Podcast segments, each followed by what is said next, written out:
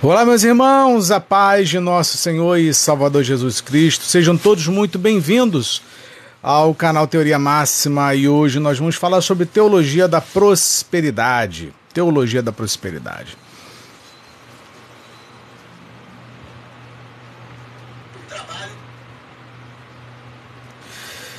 Muito boa tarde a todos. Muito boa tarde a todos. Que Deus abençoe a vida de todos vocês.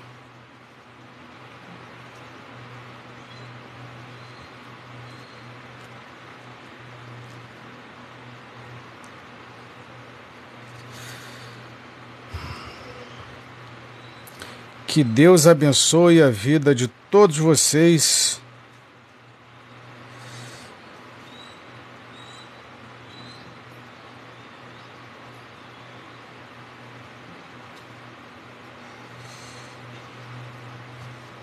Vamos lá, nós vamos falar sobre teologia da prosperidade.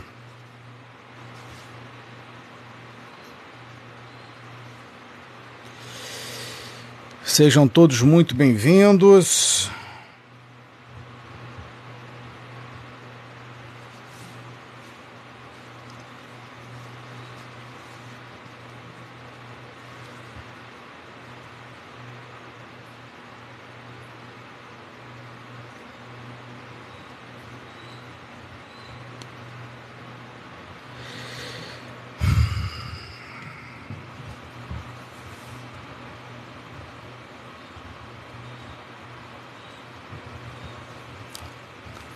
Vamos lá, teologia da prosperidade.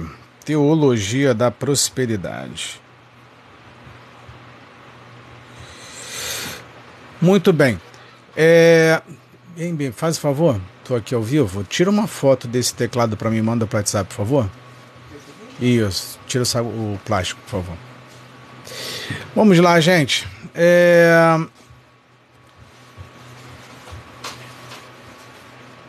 Vamos falar sobre o Evangelho da Prosperidade.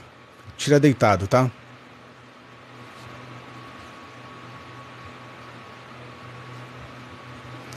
O Evangelho da Prosperidade. Que nada mais é de onde surgiu o Evangelho da Prosperidade, gente.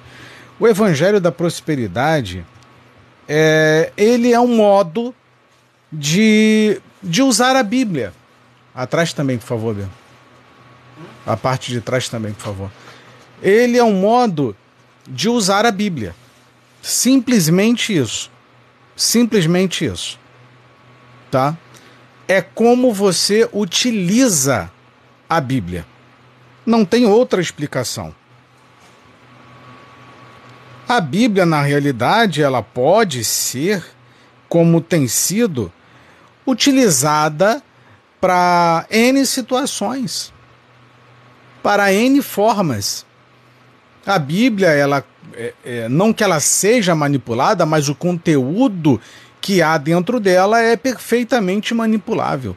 Por isso que nós encontramos é, inúmeras heresias, inúmeros discursos ah, sendo proferidos dentro das denominações religiosas. Dentro das denominações religiosas. E isso tudo uh, ele vai ser utilizado em muitos casos de forma impiedosa. Impiedosa. Eu, eu até falava é, com a minha esposa hoje o seguinte. É,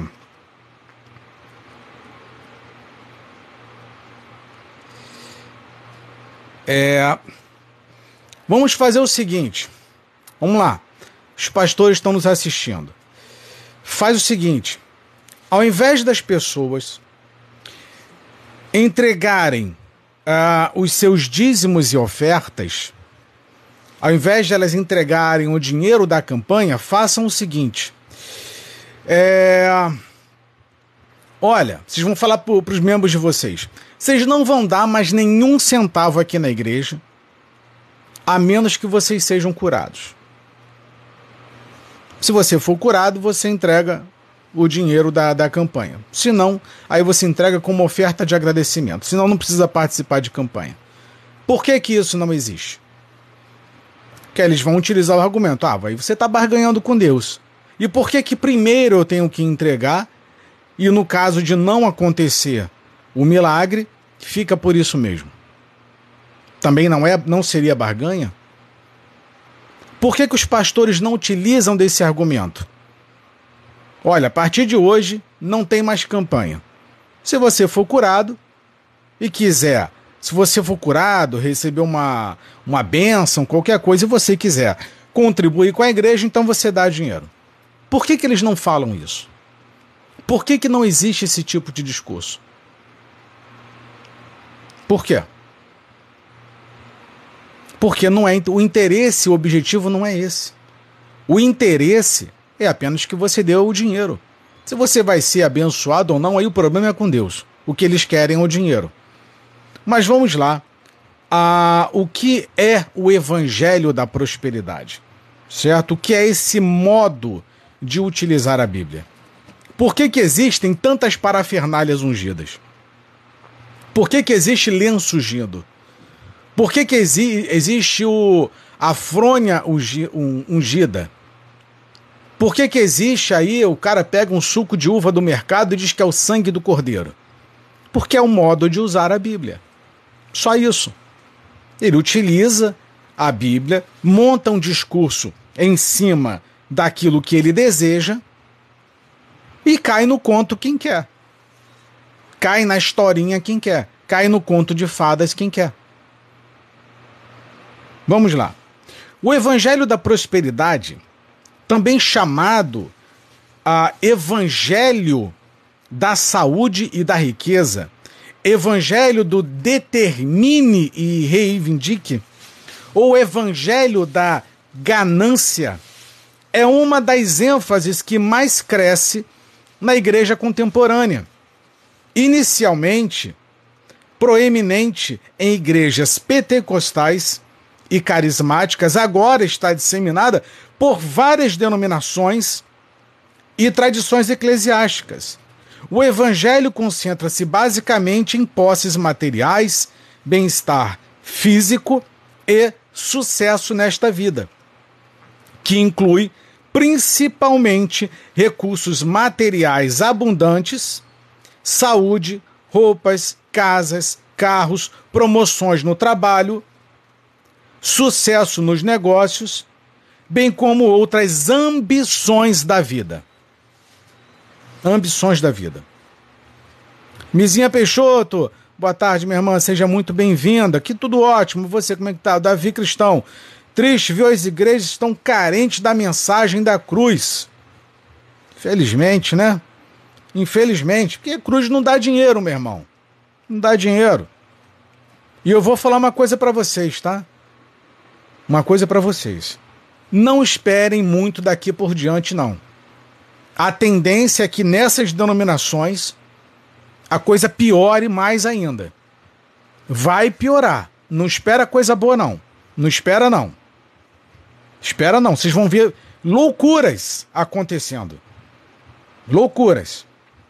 Eu fiz um vídeo, publiquei para vocês o vídeo, acho que era meia-noite ou uma hora da manhã, não lembro agora o horário que eu, que eu publiquei falando aí do, do Falafaia, que está vendendo pregação.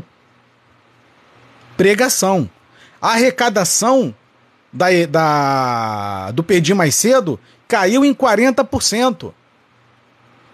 Caiu em 40%. Por quê?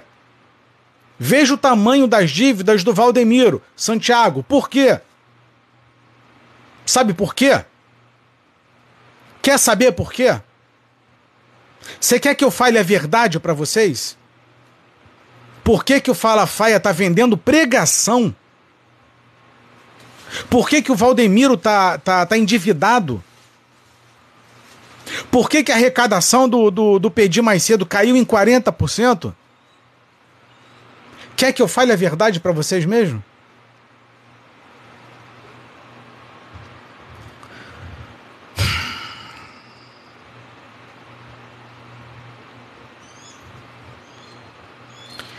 Eu, eu, eu me preocupo muito com o seguinte: as pessoas dizem entender a palavra, mas não compreende as coisas naturais da vida. É isso que me preocupa. É isso que me preocupa. Tá na cara de todo mundo, mas ninguém enxerga. Sabe por que, que eles estão desesperados? Porque o Bolsonaro não ganhou. Porque quem ia injetar grana não tá lá. O nome disso é desespero. Eles estão desesperados. O cara tá vendendo pregação. Eu fiz o vídeo, tá aí. Tá aí. Os caras estão mais endividados do que nunca. O Pedir Mais Cedo perdeu 40% de sua arrecadação. Eu já falei isso para vocês em lives anteriores.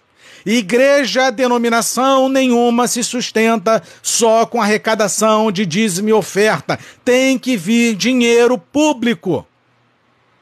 Qual é a dificuldade de entender isso? Mas sabe o que acontece? O rio secou, meu irmão. O rio secou. Secou.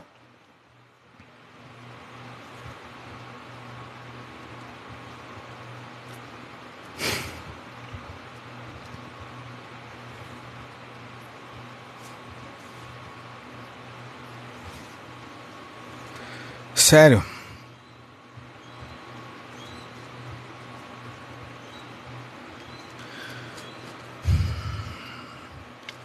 Qual é a dificuldade de juntar os pontos e entender?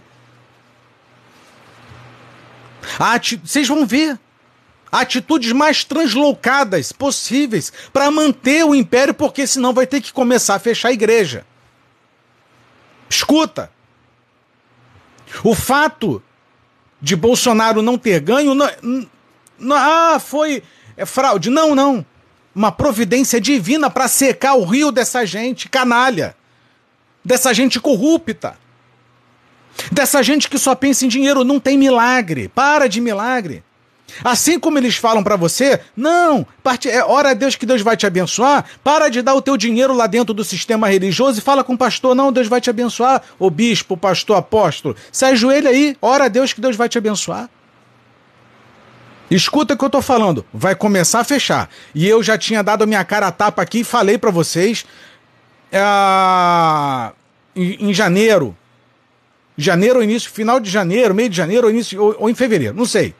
Eu falei, eu dou minha cara a tapa se esses caras não voltarem rastejando pedindo dinheiro pro PT. Então, antes de voltar rastejando, me perdoem a expressão, antes da puta voltar rastejando, porque são filhas da prostituta, antes de voltarem rastejando, eles vão cometer as maiores loucuras para arrancar dinheiro das pessoas. Escuta. E o crente está brincando. Vocês não estão levando a sério. Vocês não estão levando a sério.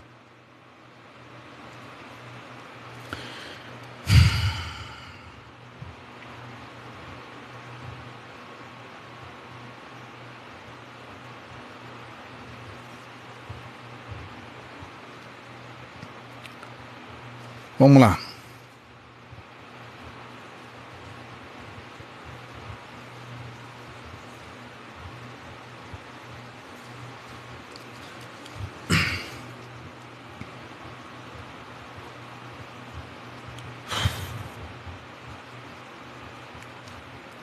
Não é fácil não, viu? Não é fácil não.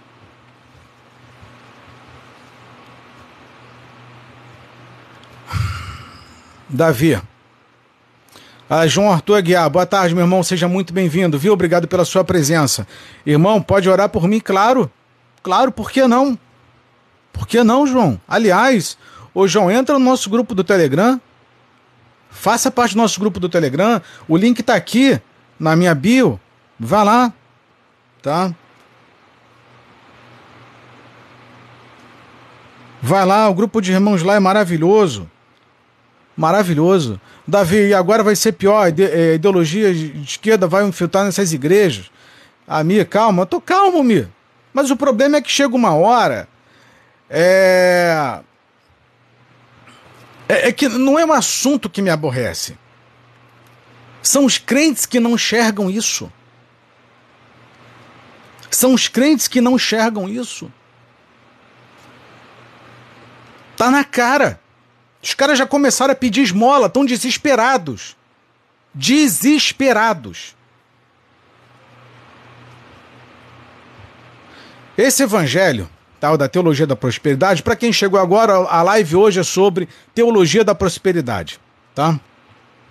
Esse evangelho afirma que os crentes têm direito às bênçãos da saúde e da riqueza e que podem obter essas bênçãos mediante confissões positivas de fé e do semear e colher, pelo pagamento fiel dos dízimos e ofertas. O volume da aquisição material e do bem-estar é muitas vezes equiparado à aprovação divina. Embora a Bíblia afirme que Deus se importa com seu povo, abençoando e suprindo suas necessidades, embora haja formas legítimas de trabalhar para suprir essas necessidades. Esse evangelho muitas vezes faz da busca por bens materiais e do bem-estar físico um fim, um fim em si. As escrituras são sempre aplicadas e, e, e às vezes mal interpretadas ou manipuladas para promover a ênfase central do evangelho da prosperidade. O fato é, o fato é é que esses canalhas não querem trabalhar. Querem viver de salário de pastor e salário milionário. Eles não querem ter uma casa simples. Eles, perdão, eles querem ter cinco mansões, três mansões, carro na garagem. Eles não querem se vestir de modo simples, não. Eles querem ternos de luxo, roupas de grife. Eles não querem ter só uma mulher, não. Eles querem ter quatro, cinco amantes. Eles não querem pegar avião com o povo, eles querem avião particular. Eles não querem pegar ônibus, não. Eles querem andar com segurança particular. Só que o povo não enxerga isso. O povo compactua com isso. Quando é que você vai acordar para entender que aquilo não é igreja, aquilo é uma denominação, uma instituição que se diz religiosa, mas que é uma empresa familiar, onde praticam o nepotismo, onde a amizade impera, Difícil. Difícil. Aí depois eu tenho que ficar vendo aqui. Não, porque o pré-tribulacionismo. Você acha que essa igreja, esses cães gulosos, merecem um pré-tribulacionismo? É uma questão de merecimento. A pós-tribulação é pouco. Esses caras não querem arrependimento, não. Esses caras não querem nada com Jesus, não não querem nada. A única coisa que eles querem é dinheiro, poder, ganância, ego, vaidade, soberba, mentira, política. É só isso que eles pensam o tempo todo. Eu já falei aqui, toda live eu falo e essa eu vou repetir. Eles são ou ateus ou são satanistas. Eu falo isso há anos e vocês não acreditam em mim. Vocês não acreditam. Vocês não acreditam. Vamos lá. Antes de entrar na hermenêutica do Evangelho, é bom examinar alguns dos que provém, pro, promoveram sua ênfase é, principal, teologia da prosperidade. É fácil encontrar as raízes do Evangelho da prosperidade nos Estados Unidos, não há dúvida de que muitas coisas positivas tiveram origem nos Estados Unidos da América, incluindo a rica herança cristã dos avivamentos do século XIII e a tradição evangélica do século XX. Entretanto, foram principalmente os teleevangelistas americanos que deram proeminência à busca do materialismo e da ascensão social por meio do evangelho da prosperidade. Muitos americanos concordarão que esse evangelho nada mais é do que o velho sonho americano renovado com roupagem bíblica. É isso. O que, que é o sonho americano? ter sucesso, ter um bom carro, uma boa família, uma boa, é, prosperidade, um bom emprego, ter fama. Isso era o sonho americano. O que, que os satanistas fizeram? Os pastores satanistas fizeram? Transformaram o sonho americano, deram uma roupagem nova, introduziram a Bíblia e chamaram isso de teologia da prosperidade. É só uma roupagem satânica para o sonho americano, só isso. E todo mundo compra essa maldita ideia. Complicado.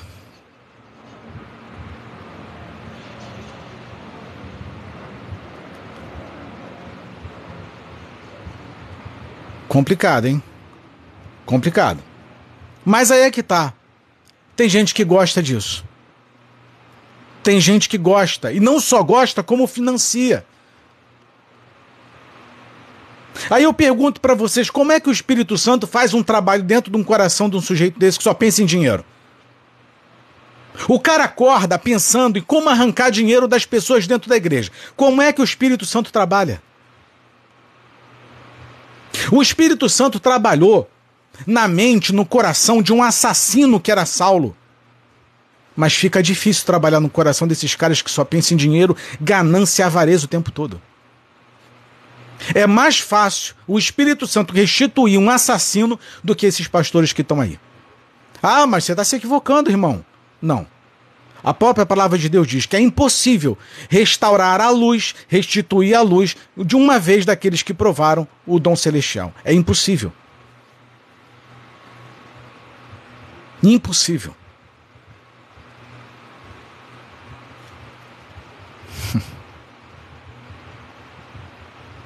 Aí tá todo mundo achando que vai pro céu, né? Ah, vai, pro céu. Certo. Você acha que vai pro céu. Você acha que essa igreja tem condições. É carnal, carniceira do jeito que ela é.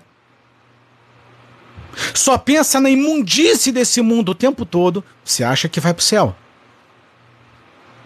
Você acha que vai pro céu. Do jeito que ela tá, pensando só em dinheiro o tempo todo, política o tempo todo. Você acha que vai pro céu. Tá certo.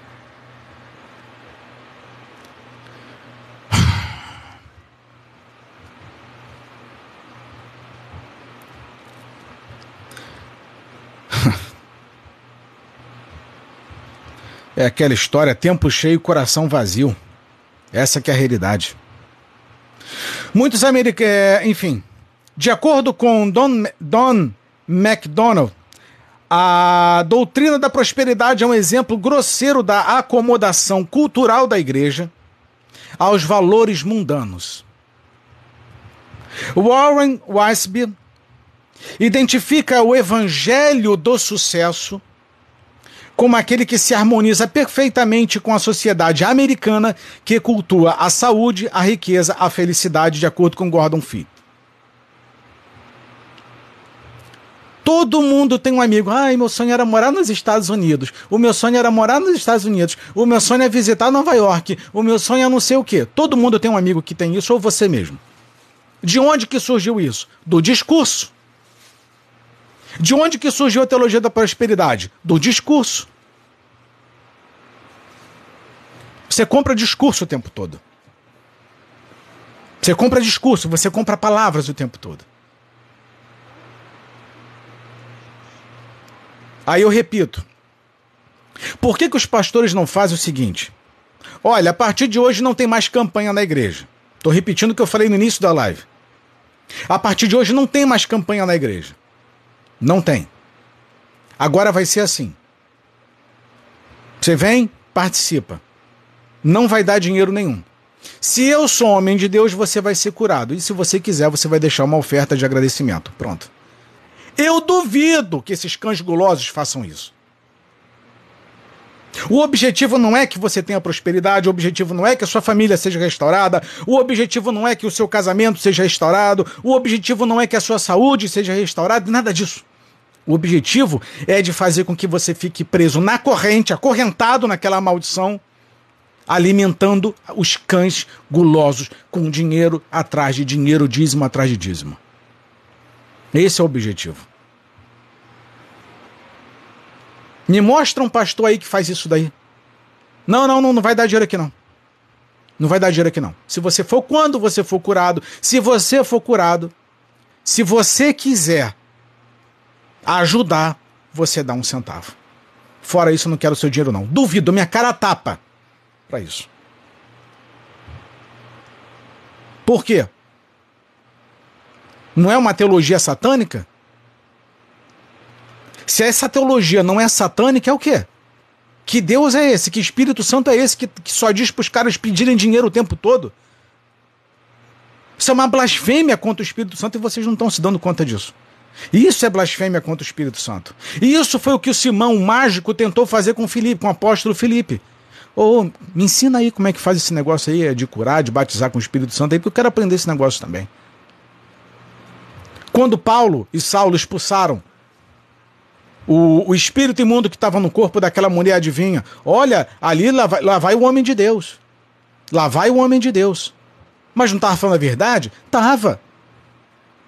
Mas era o espírito imundo que estava lá, falando a verdade. Mas era um espírito pecaminoso que estava lá, falando a verdade. Paulo expulsou aquele espírito imundo. O que que, o que, que qual foi o problema que deu depois? Paulo foi preso porque aquele espírito estava gerando grana para os caras que estavam se utilizando daquela mulher. Se você tirar o diabo da igreja, é a mesma coisa. Se você tirar o diabo da igreja, eles perdem um lucro. Acabou o lucro. O lucro quem dá é Satanás na igreja. Se você tirar Satanás, acabou a patifaria deles. Acabou. acabou. Tira o diabo da maioria dessas denominações para você ver. Acabou o espetáculo, acabou o teatro, acabou tudo. Acabou. Aliás, eu tô para fazer uma outra live aqui, tô para fazer um monte de live. Até peço perdão a vocês aí, esses dias que não tenham. Eu até dei uma satisfação a alguns irmãos pelo, pelo Telegram, é, que estavam me cobrando a respeito das lives, não estava podendo fazer e realmente estava muito ocupado. Aproveitei um tempinho agora e estou jogando aqui para vocês. Um, eu vou fazer uma live para vocês. Qual foi o profeta Perdão, qual foi o falso profeta que nunca mentiu? Tem um. Tem um. Tem um falso profeta que ele nunca mentiu. O cara só fala. Tá na Bíblia. Ele só falava a verdade e era falso profeta. Se só alguém souber, beleza. Se não, a resposta fica para uma próxima live. Você acredita? Vocês não acreditam vocês não acreditam que falsos profetas falem a verdade o tempo todo. Vocês não acreditam. O problema é que a maioria das pessoas acredita, ah, falou a verdade, é profeta de Deus. Falou a verdade, é profeta de Deus. Eu vou mostrar na Bíblia o maior falso profeta que existiu e o cara só falava a verdade. Mas isso não é pregado na igreja de vocês. Não é. Vamos lá. O cristianismo americano está sendo rapidamente infectado por uma doença insidiosa, o chamado Evangelho da Riqueza e da Saúde. Embora contenha bem pouco do caráter do Evangelho, em sua forma mais ou em suas formas mais descaradas, simplesmente diz: sirva a Deus e fique rico. Na mais respeitáveis, é, mais perniciosas, constroem catedrais de cristal de 15 milhões de dólares para a glória do cristianismo suburbano afluente. Essa é a realidade. Ah, o templo de Salomão é para a glória deles mesmo. É para eles mesmo, é para a glória deles, não é para a glória de Deus não. É para a glória deles. No que esses templos glorificam a Deus, meu Pai do céu?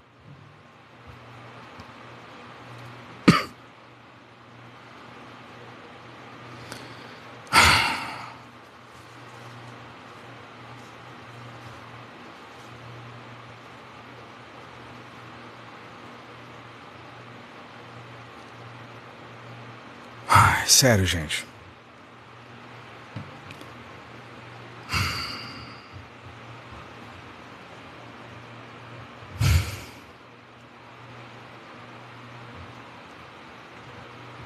Eu peço perdão a vocês. É, é porque tem uma hora que a gente que transborda. Transborda.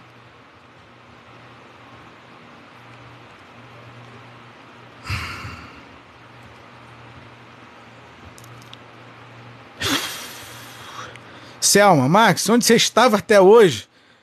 Quanta verdade nua e crua. Olha, o, o, o irmão Selma, não querendo dar satisfação, né? Mas respondendo a sua gentil pergunta, é, eu estou na, nas redes sociais, eu estou na, na, internet desde 2007, tá? Desde 2007. É, mas acontece que em 2015, 2016 eu perdi o meu canal, tá? Infelizmente, por falar o que eu estou falando aqui. E possa ser que eu também perca aqui o meu perfil. E assim a gente vai. Também tirei uns seis anos aí para estudar, para esparecer a cabeça. Mas depois de uma. É, de alguns irmãos me, me pedirem de forma gentil, vamos colocar assim, né? Me, me obrigando a voltar. Nós retomamos, papai nos orientou que a gente voltasse a, ao trabalho. E eu tô de volta, tá? O, o irmã. Irmã Selma. Né? Aí eu tô de volta à, à internet, tá?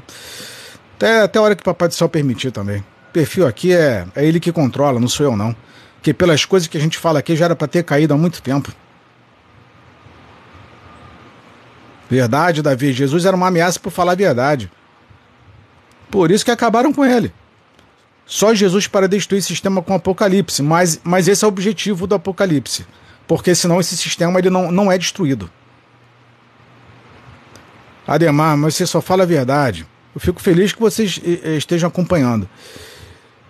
Obrigado, Selma, pelo carinho, viu? Ana Cristino, obrigado pelo carinho. Obrigado pelo carinho. Vamos lá. Eu tô devagar, gente, hoje. Tô pausando, que é para respirar. É para respirar. Que chega uma hora que minha paciência. É, eu, eu, eu, sou ser humano, tenho um limite. Transborda. Eu tenho um limite para esse tipo de coisa. Vamos lá. Meu pai do céu, sério. No livro Defeating the Dragons of the World, traduzindo, derrotando os dragões do mundo, Stephen D.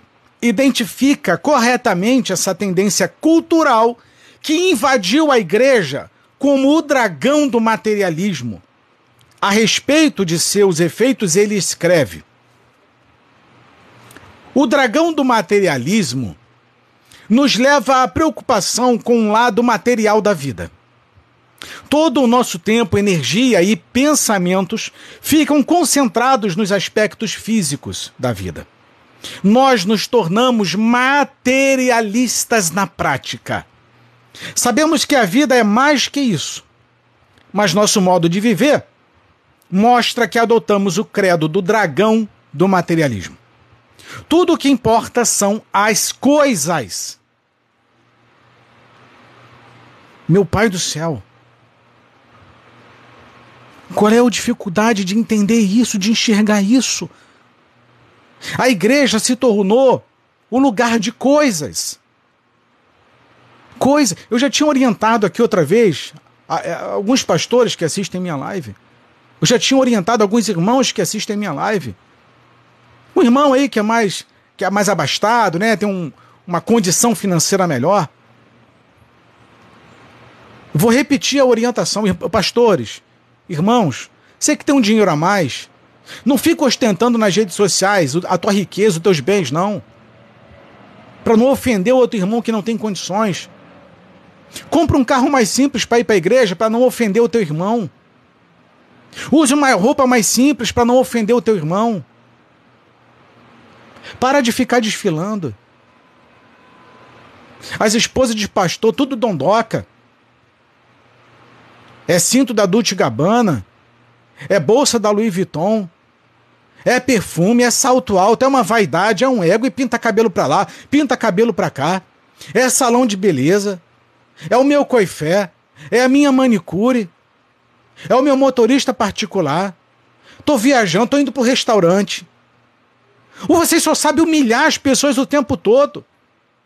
É humilhação atrás de humilhação, meu Deus do céu. Vocês tiram. Eu, olha. Mostra Jesus. Mostra a luz. Mostra que você é sal. Mostra que você não é insípido. Mostra que você não é só é, um par de silicones. Um par de cílios. Mostra que você não é só uma gravata de seda.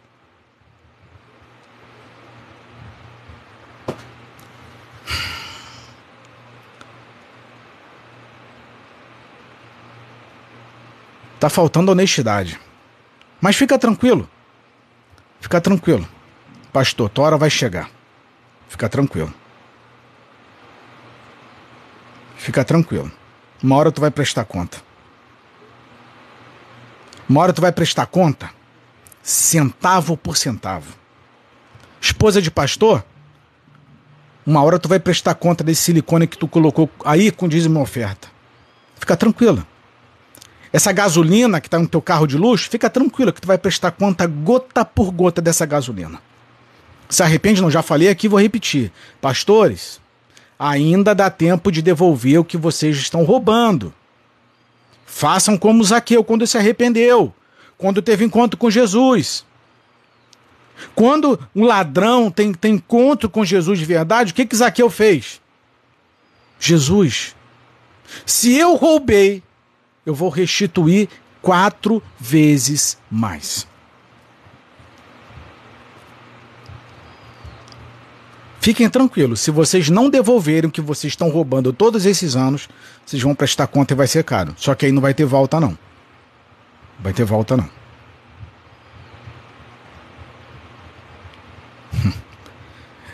Sabe qual é o problema, gente? Irmãos, as pessoas perderam a noção de quem é Deus. Perderam noção. Qualquer imbecil hoje se intitula apóstolo, missionário, evangelista, pastor, qualquer coisa. Finge falar em línguas estranhas. Qual o objetivo? Fama, sucesso e dinheiro. Porque se tivessem temor, no mínimo, se intitulariam irmão. Ah, você é pastor? Não. Você é apóstolo? Não. Sou, é, é, é o quê? Não, sou irmão. Toma cuidado. Vocês estão brincando com Deus. A palavra diz, a palavra diz: de Deus não se zomba. Vocês estão zombando. E ele diz lá em Salmos: Ele se rirá de vós. Fica tranquilo. Ou vocês se arrependem enquanto há tempo, enquanto estão respirando, ou então a coisa vai ficar quente pro lado de vocês. Vocês estão brincando com ovelha. Não se. Gente, brinca com capeta, mas não mexa com as ovelhas do Senhor. Dá uma olhadinha em João 10. Dá uma olhadinha em Isaías 56. Dá uma olhadinha.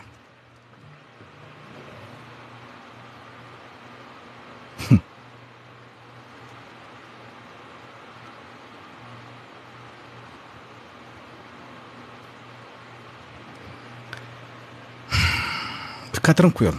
Tua hora vai chegar. Todos vocês. Enquanto o americano médio conquista sua prosperidade com toda a honestidade, com o suor do trabalho duro, com exceção daqueles que acertam na loteria, os televangelistas desejam riqueza instantânea pela manipulação de outras pessoas. A Loteria Federal é mais honesta do que esses pastores. O jogo do bicho é mais honesto do que esses pastores.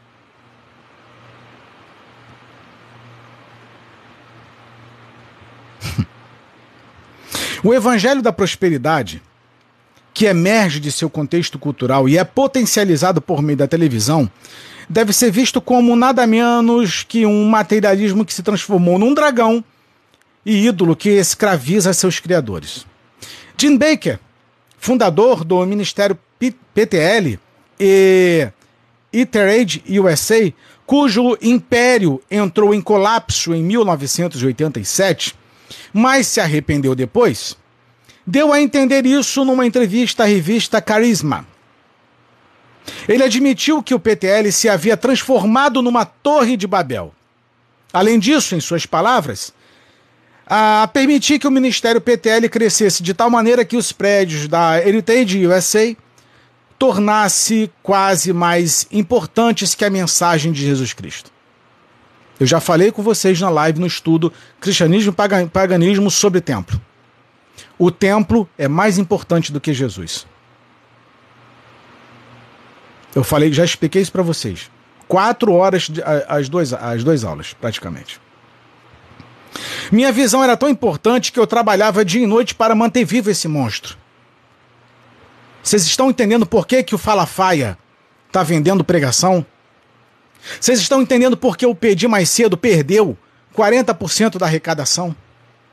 Vocês estão entendendo agora por que, que, arrecada... por que, que o, o Valdemiro está atolado em dívidas? Porque a visão deles não é Jesus, é fazer a manutenção do prédio. Manutenção de prédio é muito caro. É caro. É um monstro. Cuidado. Cuidado onde você está congregando. Dessas raízes, hoje, a prosperidade se espalha praticamente pelo mundo todo. Entre os americanos proeminentes, cujo evangelho, evangelho da prosperidade tem influenciado a igreja na África, estão Oran Roberts e seu filho, Richard Roberts, com seu evangelho Sementes da Fé. Depois temos, temos Kenneth e Gloria Copeland, com a heresia do evangelho Recompensa cem vezes maior. John Avanzini, que apregou a um Jesus riquíssimo, bem como Frederick Price, que afirma que dirige um Rolls Royce porque está seguindo os passos de Jesus. O cara dirige um, um Rolls Royce porque Jesus deu ordem pro cara. Depois há Morris Cerulo. Inclu eh, Deixa pra lá essa parte, ficar falando muita coisa não. E Robert Tilton. A maioria é da tradição televangelista. Outros mestres da fé, ah, estreitamente associados com a tradição deles, são Ken é, Kenneth Reagan, Fred Price e Paul Coach. E mais recentemente outros incontáveis. Não há influência maior no surgimento do evangelho da prosperidade na Nigéria que Oral Roberts, cujo ensino foi acolhido e ensinado pelo bispo Benson e da Roça, o indiscutível pai do evangelho da prosperidade na Nigéria. O, a, o princípio da semente da fé de Oral Roberts é baseado no pensamento que ficou claro como cristal para ele no início da década de 1950. O pensamento é: qualquer coisa que você conseguir conceber e crer, você pode fazer, de acordo com Roberts. Senti meu interior começando a se agitar. Sentia-me levantar por dentro, fiquei entusiasmado quando comecei a ver o significado da ideia que Deus trouxe à minha mente. Qualquer coisa que você conseguir conceber e crer, você pode fazer. Vi que Deus primeiro concebeu o homem, o mundo e o homem. Vi que ele creu. E que fé Deus criou no homem o suficiente para criá-lo com o poder de escolher o bem e o mal de viver de modo positivo ou negativo, de crer ou duvidar, de aceitar a Deus ou denunciá-lo. Eu quero abrir um parênteses aqui nesse discurso que é o seguinte.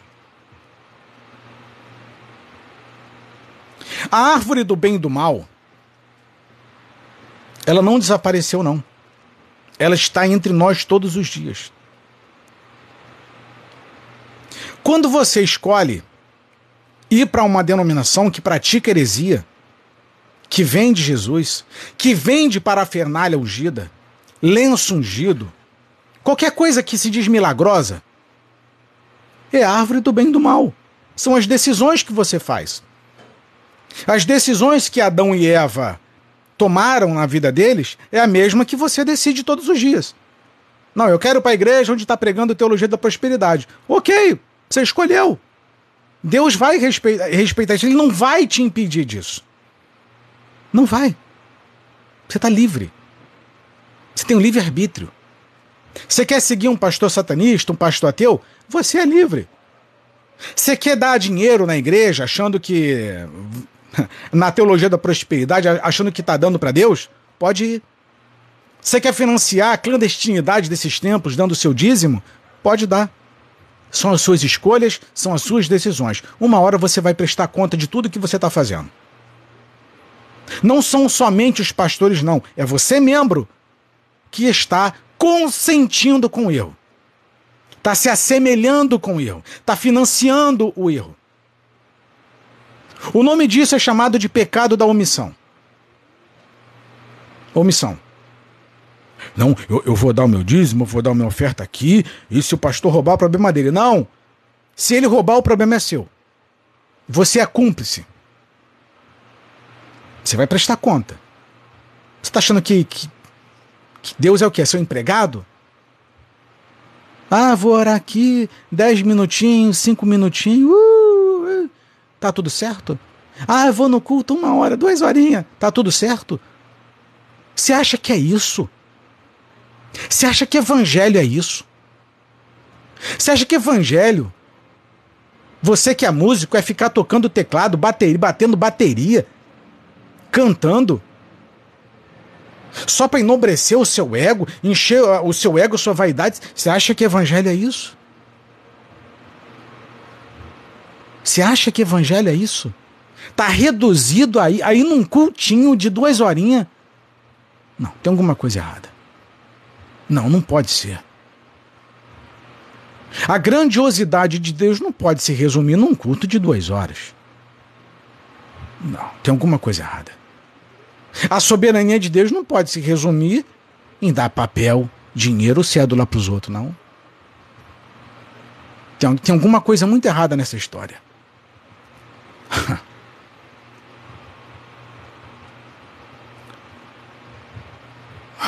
Vamos lá.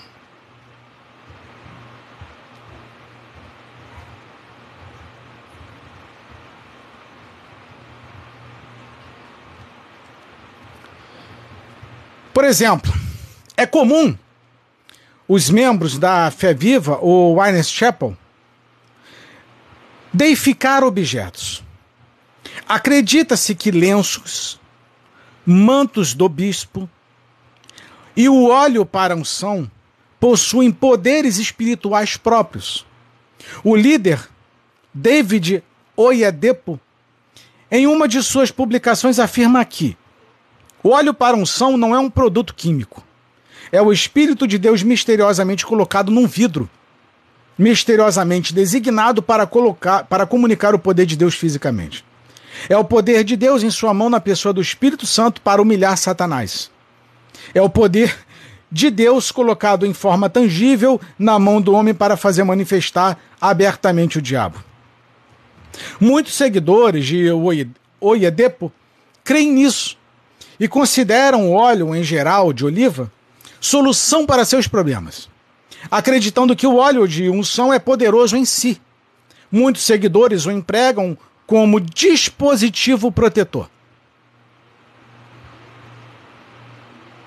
Por exemplo, muitos ungem, ungem aparelho de televisão, carros e os quatro cantos da casa para se proteger dos ladrões. Ah, mas Moisés fez isso lá quando ungiu os ombrais da casa. Tem certeza? Aquilo lá tinha um propósito. Deus pediu dinheiro lá para o povo, os hebreus. Moisés chegou, olha, vai, vou, toma aqui o, o sangue, bota aí no umbral da casa, mas olha só, vai custar 10 mil dólares, senão vai passar o espírito da morte e vai levar. Moisés vendeu?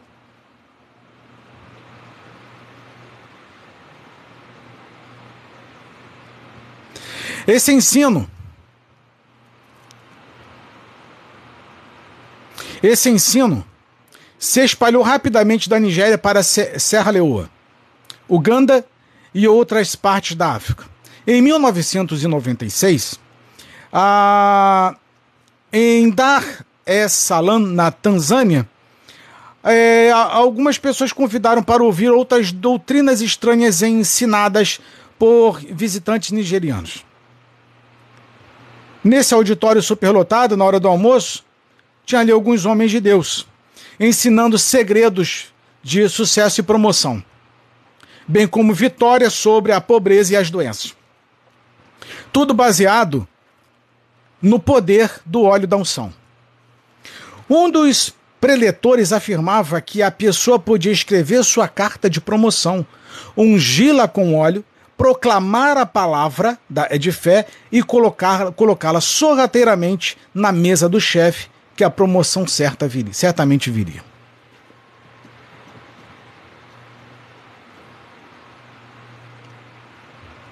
Hã?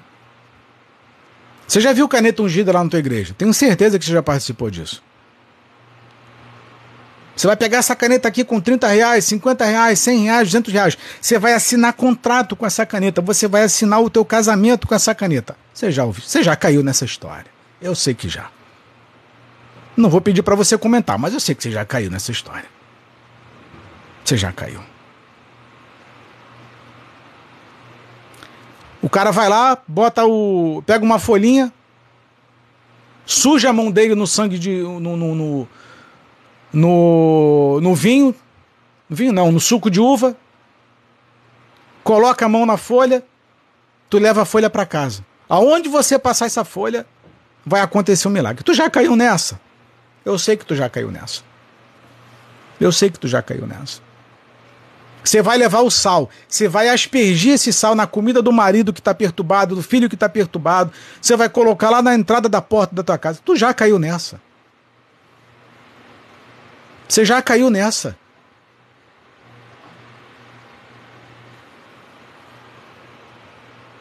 A troco de dinheiro, né? Mas você já caiu nessa. Bem ligado a isso, está a crença de que quando se coloca a groselha preta na água e o pastor ora por aquilo, ele se transforma no sangue de Jesus. Isso pode ser colocado em pontos estratégicos da casa, especialmente nas portas e janelas, para servirem de proteção contra ataques demoníacos. Tu já caiu nessa. Pegar o vidrinho lá com suco de uva para ungir lá a, tua, a porta da tua casa. Tu já caiu nessa. Também é usado para livrar de opressão, pobreza, doença e assim por diante. Eles acreditam que lenços brancos, às vezes chamados mantos, abençoados pelos bispos, são tão poderosos que podem suprir todas as necessidades. Alguns membros os penduram na entrada do escritório ou na loja para atrair consumidores. Outros junto à porta para afastar os demônios. Tu já caiu nessa. Já caiu, confessa. Souza Marcinha, chaveiro do tijolinho da construção. Meu pai trouxe para casa, eu falei para ele. Falei para ele, pai, isso é idolatria. Agora, a, a, Kátia, agora a moda é pensamento positivo que vai acontecer.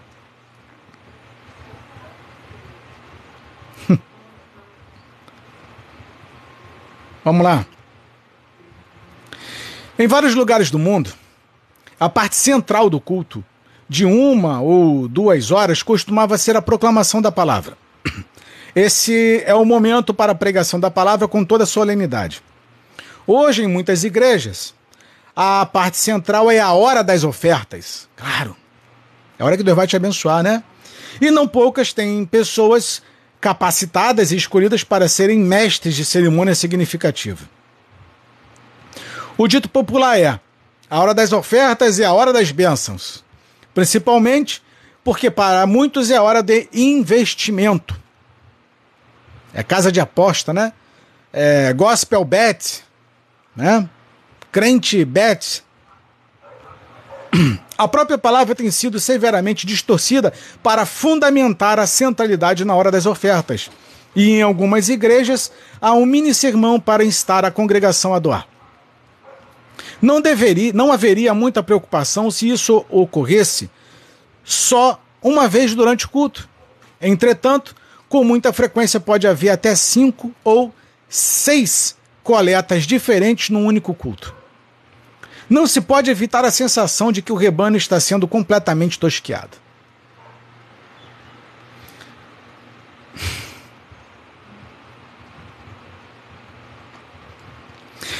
Ah,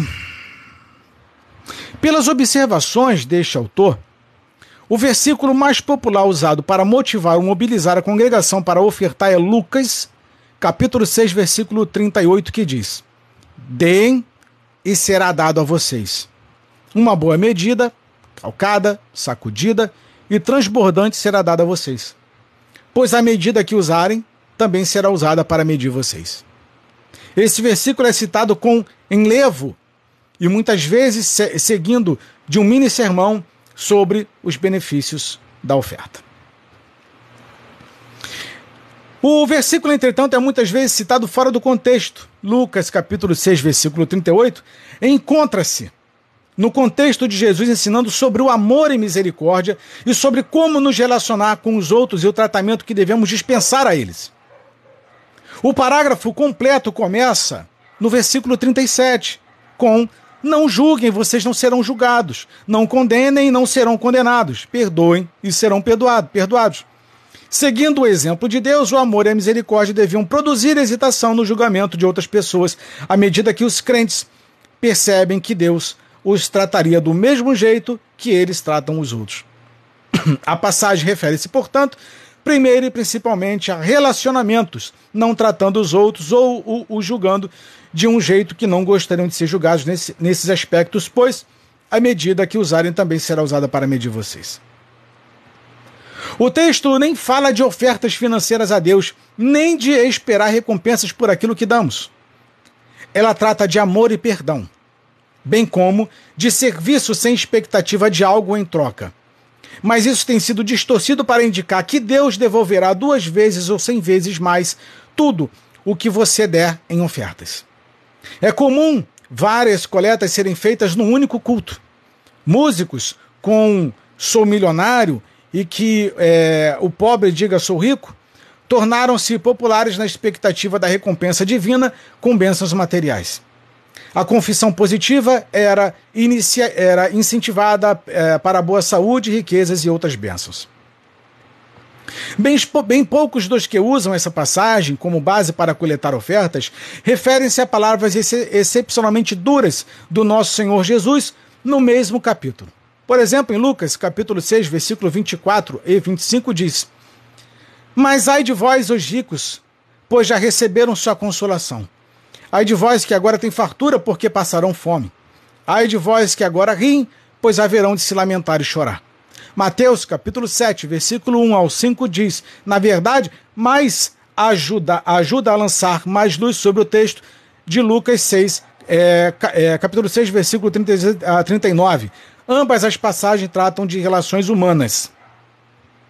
Alguns usam, também usam é, João 2, que diz: Oro para que é, possas prosperar em todas as coisas, como um mandato para o evangelho da prosperidade. Entretanto, o que o apóstolo entende por prosperidade aqui? Um estudo meticuloso no sentido desse texto, conforme a intenção do autor, revela que a palavra empregada no lugar de prosperar vem do grego é, eodu, que significa bom caminho, rota ou jornada. Assim, o que o autor realmente diz é Quero que a jornada de sua vida seja longa e saudável. As palavras não se referem necessariamente à riqueza ou à abundância. Porque João testemunha da vida de Cristo, diria: acima de tudo, quero que você seja rico ou abastado. A referência à vida abundante em João, capítulo 10, no versículo 10, também é usada como apoio. Entretanto, o termo empregado aqui é Zoé, palavra que indica vida no espírito e na alma, e não biós, empregada em referência à vida física material. Quando interpretamos de acordo com o que se pretendia, Jesus está dizendo: quero que vocês tenham vida abundante em espírito e não riquezas, carros, casas, roupas de estilistas, etc. como costumo destacar as pregações do Evangelho da Prosperidade.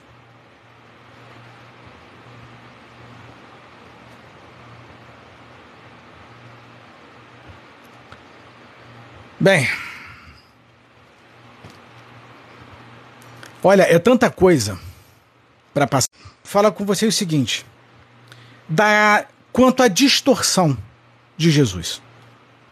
Distorceram completamente Jesus. Houve uma distorção proposital, satânica dentro dos tempos. Só que as pessoas não se dão conta disso. Não se dão conta disso. Por que, que há uma distorção no que diz respeito ao Senhor Jesus? Vamos lá. A tendência é distorcer a missão de Jesus. Em vez de vir primeiramente para salvar as pessoas de seus pecados, vir para nos tornar ricos. Embora alguns preguem que Jesus veio para salvar as pessoas dos pecados e torná-las ricas, é raro ouvir pregações sobre arrependimento ou salvação dos pecados em círculos de evangelho da prosperidade. Será possível que desconhecem tudo o que Jesus tinha a dizer sobre riquezas e prosperidade? Jesus era mesmo materialmente tão rico como esses mestres nos querem fazer crer? Jesus não era indigente, mas sabemos pelas Escrituras que ele não era materialmente próspero, como os mestres da riqueza e saúde fazem parecer. Sua situação familiar era a mais modesta possível. Sabemos que seus pais não tinham meios para evitar que ele nascesse numa manjedoura para animais. Também sabemos que, que quando seus pais, José e Maria, foram ao templo para dedicá-lo, tudo o que conseguiram oferecer foi um par de rolinhas, em vez de um cordeiro e uma rolinha requeridos pela lei. Também temos consciência de que, em seu ministério, Jesus muitas vezes dependeu de outras pessoas porque não tinha recursos próprios. Ele ensinou usando um barco emprestado, entrou em Jerusalém num jumento emprestado, comeu a refeição da Páscoa com seus discípulos numa sala emprestada, e foi sepultado num túmulo emprestado.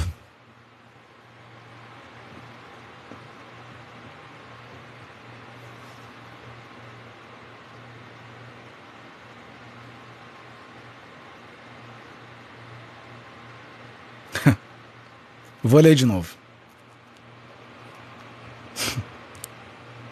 Jesus muitas vezes dependeu de outras pessoas porque não tinha recursos próprios. Ele ensinou usando um barco emprestado, entrou em Jerusalém num jumento emprestado, comeu a refeição da Páscoa com seus discípulos numa sala emprestada e foi sepultado num túmulo emprestado. Isso aqui é um tapa na cara de todos esses cães gulosos.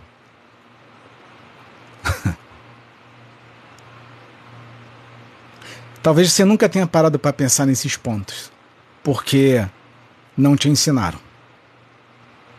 Não te ensinaram. A palavra diz que o filho do homem não tinha onde reclinar a cabeça. E hoje, eles te ensinam que você tem que ter o melhor carro, a melhor casa, viajar todo o tempo.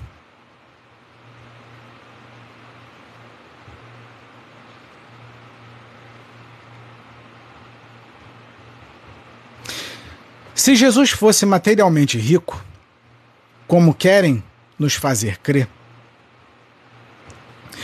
como isso refletia em sua vida e ministério? Uma coisa é certa: Jesus não pregou nem ensinou um evangelho da prosperidade. Tudo que Jesus ensinou acerca de posses terrenas vem como alerta para nós. Ele ensinou com muita clareza: cuidado, fiquem de sobreaviso contra todo tipo de ganância. A vida de um homem não consiste na quantidade de seus bens. Lucas, capítulo 12, versículo 15. Diferentemente dos pregadores modernos, Jesus alertou contra o caráter enganoso das riquezas. Mateus, capítulo 13, versículo 22. Ele, aliás, refere-se a ela como riquezas de Mamon. Lucas, capítulo 16, versículo 9. Como um fim em si, o dinheiro tem a tendência de se tornar um ídolo que rege nossa vida. É por isso que Jesus alerta contra nos relacionarmos com o dinheiro como nos relacionamos com Deus. Abre aspas. Nenhum servo pode servir a dois senhores, porque ou há de aborrecer a um e amar a outro, ou se há de chegar a um e desprezar ao outro. Não poder servir a Deus e a Mamon. Lucas, capítulo 16, versículo 13. Aos fariseus que amavam o dinheiro, Jesus avisou: aquilo que tem muito valor entre, entre os homens é detestável aos olhos de Deus. Lucas, capítulo 16, versículo 15. O evangelho da saúde e da riqueza não parece ter levado a sério as advertências de Jesus.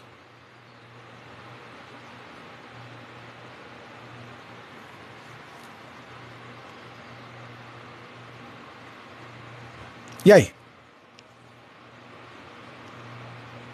E aí? Eu vou pedir um favor para vocês. Um favor para vocês. Eu nunca pedi isso. Nunca pedi isso. Eu vou, olha só. Olha o que que a Selma comentou. Põe essa live no canal, irmão. Vou mostrar para os nossos irmãos. Eu ia pedir isso para vocês. Daqui a pouquinho essa live eu vou terminar. Essa live vai lá pro meu canal. Mas eu vou pedir um favor a vocês. Vocês vão pegar essa live. Vocês vão mandar para os pastores de vocês, para os apóstolos de vocês. Vocês vão mandar para os líderes de vocês que só falam dinheiro. Mandem essa live para os líderes. Continuando. O Evangelho da Prosperidade, perdão, passei aqui. Mário César, onde está o seu tesouro, ali estará o seu coração. Obrigado pelo comentário. É isso aí. Davi, conteúdo importantíssimo. O colega comentou aqui, qual é o teu canal? É, te, é Teoria Máxima, lá na plataforma, na outra plataforma, tá? Aliás, para quem quiser acessar o meu site, é www.teoriamaxima.com.br, tá? Quem quiser acessar, inclusive é eu publiquei algumas coisas bastante pesadas hoje lá sobre a Marilyn, é, sobre a Marilyn. Enfim, dá, dá uma olhadinha lá no canal. É, que eu tenho certeza que vocês vão, vão gostar muito do conteúdo que tem lá. Tá? É um, eu não costumo ficar divulgando muitas coisas aqui, não tá? Mas dê uma olhadinha lá no conteúdo que nós é, temos publicado, tá bom? Muito triste a vida com relação a Marilyn Monroe, tá? O arcebi, arcebispo Jabu. A pergunta é: você é de direita ou de esquerda? Bom, é, a, a, resposta eu vou te responder com uma pergunta. Qual é a diferença que isso vai fazer? sem querer ser ignorante, grosso, tá? Ninguém está falando de esquerda ou direita nem de política aqui. Está falando de Jesus, certo? Até porque eu não sou de direita e nem de esquerda. Respondendo a sua pergunta. É... Obrigado, Kátia. Show.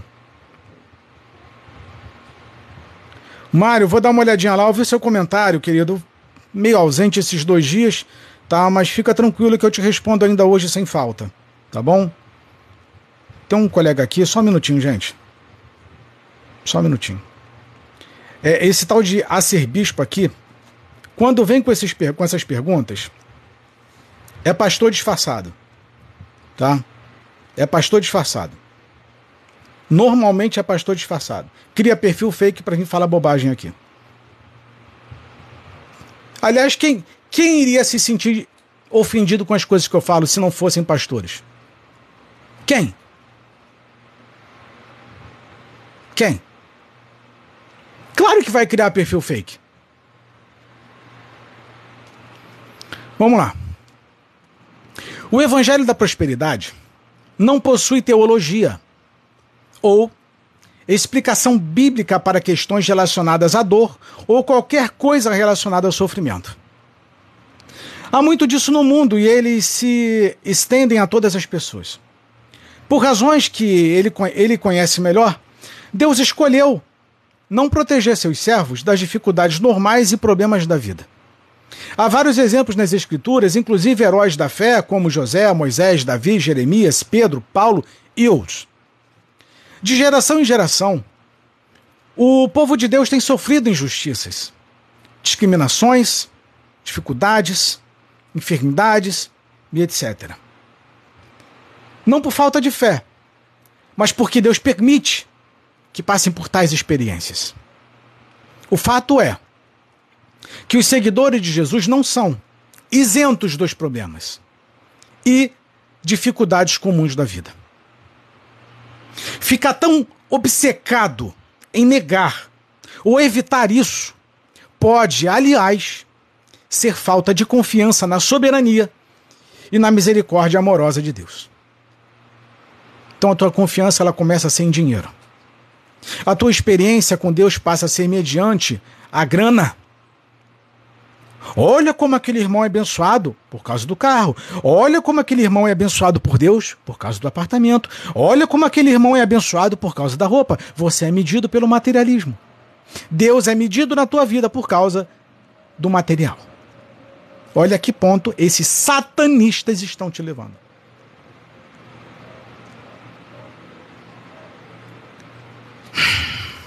Gente, Meus irmãos, se humilhem diante de Deus. Busquem experiência com Deus.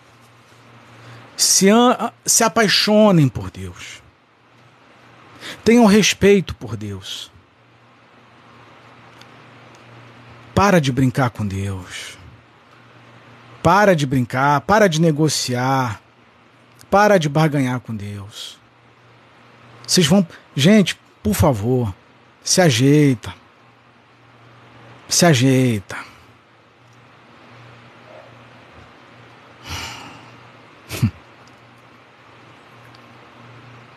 se ajeita.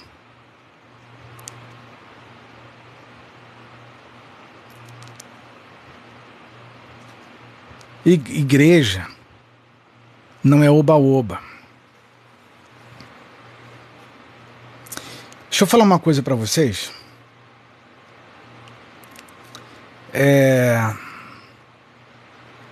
O colega comentou aqui. Vou aproveitar o comentário do Maurício. Deus é amor. Gente.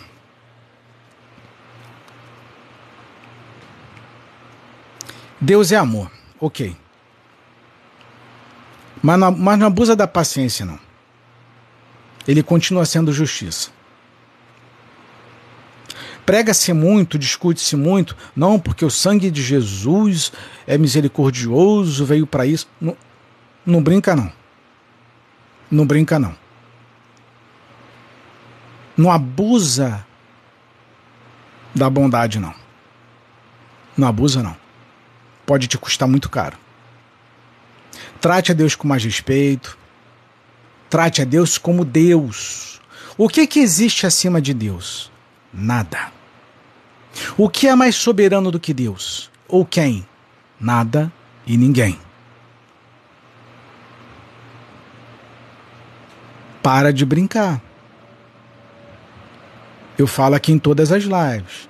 O reloginho de você está na contagem regressiva. O meu relógio está em contagem regressiva. Uma hora vai zerar. Eu vou prestar contas. Uma hora ele vai me chamar e eu vou prestar contas. O que, que eu vou falar para ele? De 42 anos de vida. O que, que eu vou responder para ele? Vocês acham que isso não me pesa? A, o, o amanhã pode não existir para mim. Eu posso não ter o semana que vem. Não brinca com Deus, não. Pastor, não brinca com Deus, não. Irmão, não brinca de igreja, não. Para de brincar. Se ajeita. Aproveita, se ajoelha, se humilha, arrependimento. Aproveita. Quando o teu reloginho zerar, mano, já era. Já era.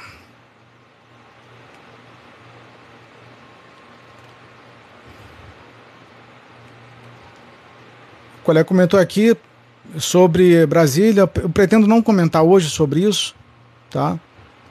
Pretendo não comentar. Estão lá porque, porque estavam lá. Se não tivessem lá, não, né, não teria acontecido isso. É, o Maurício, eu não sou pastor, Maurício, me chama de irmão, colega, amigo, eu não sou pastor. É... Sobre o que está acontecendo na Universidade dos Estados Unidos, tem acompanhado? Tem, inclusive já terminou o, o, o, o evento lá, a, as organizações, né? E daqui a algum tempinho eu vou fazer outra live, já fiz live falando sobre isso, tá bom? Maria da Paz, irmãos, muitos, é, irmão, muitos é, é, penso que Deus é, é caixa de lixo. Mário César, um dia a graça vai acabar. Acaba a graça, aproveita porque ainda existe a graça. Gente, a hora que o Espírito Santo não interceder mais,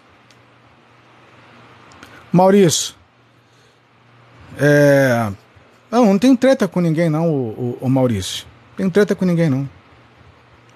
Tenho não. Se as pessoas falam de mim, o problema é delas.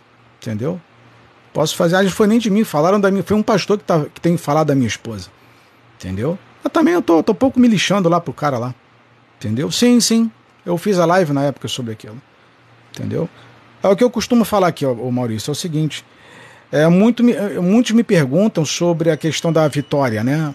aquela menina. A pastora, sei lá o que, que ela é. Vitória Souza, Vitória Secret, sei lá, Vitória. É... E é o que eu falo sempre, eu procuro não comentar nada sobre mulher. Entendeu? Isso é uma questão ética minha. Entendeu? Eu evito fazer comentários sobre mulheres. Vocês podem ver que eu normalmente, quase sempre, eu não comento aqui sobre é, é, pastoras, apóstolas, bispas, eu não comento sobre ninguém. Entendeu? Eu não faço comentário sobre mulher. Eu evito fazer.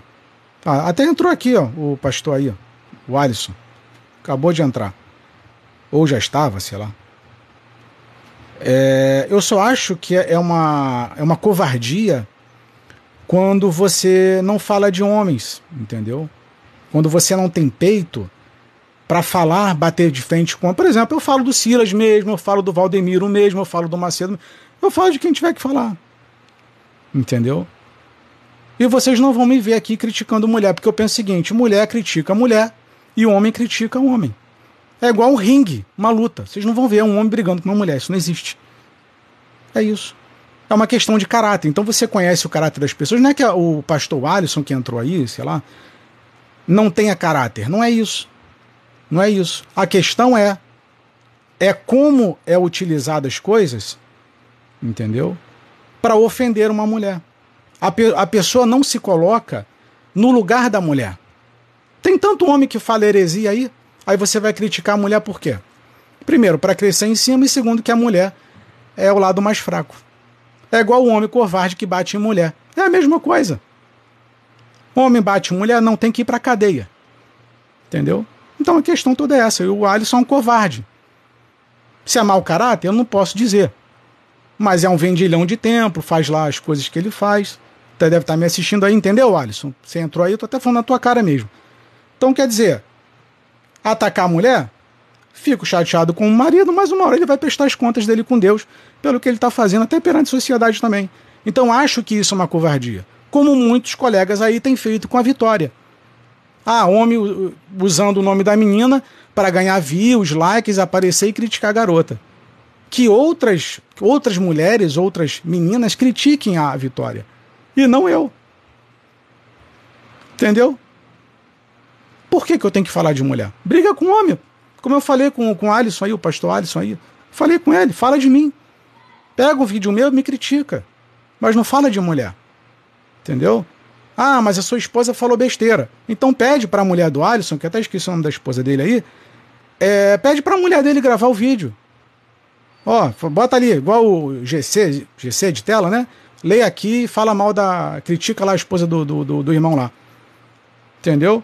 Eu acho que seria mais honesto, é uma briga leal. As coisas funcionam dessa forma. Então você não pode ser é covarde, entendeu? É covarde. Quem é o Alisson, gente? É um pastor aí que está criticando a minha esposa, entendeu? É um pastor. É só isso. Ah, minha esposa falou errado. Gente, para vocês terem uma noção, uma ideia, eu nem digo para minha esposa o que é certo e o que é errado. Ela grava os vídeos dela no, lá no perfil dela eu não dou um pitaco do que ela fala. Nada. Eu, eu, nem eu interfiro no que ela fala. Nem eu. Nem eu. Por quê? Porque se ela está falando besteira, se ela está falando besteira, é ela que vai pagar com Deus. Agora, se ela me pedir uma orientação, fala assim: olha, o que, que você acha disso daqui? Você acha que está certo, acha que está errado? Ah, beleza, legal. Então a gente vai aqui. Então uma coisa é marido e mulher e a outra coisa é o compromisso dela com Deus.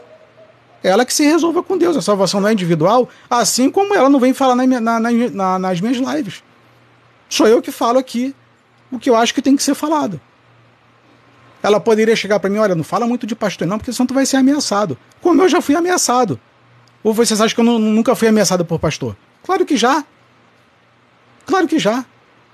Como me perguntaram aqui outro dia, ah, irmão, é, você não tem medo de ser ameaçado, não? Você vai me fazer um favor se você me tirar dessa terra. Você só vai me fazer um favor de adiantar a, a minha estadia para o céu. Porque certeza da salvação eu tenho. Então, você, como Paulo disse, viver é Cristo e morrer é lucro, acabou. Agora, vai me impedir de falar? Você só vai me impedir de falar se derrubar o meu canal. Como já perdi meu, um canal com 50 mil inscritos. Ah, meu perfil caiu? Não tem problema, vou começar do zero, como comecei do zero várias vezes. Tá aqui, a Mizinha sabe. A Mizinha me conhece, ó, há mais de 10 anos. Mais de 10 anos. Eu já comecei do zero várias vezes. Ah, caiu? Vou levantar e vou fazer de novo. E vou continuar falando dos pastores que estão roubando. É essa que é a realidade. Então a briga é homem com homem. Entendeu? A briga não foi de Golias com uma mulher. A briga foi de Davi com homem, homem com homem. Então a covardia do, do pastor Alisson é essa. Entendeu?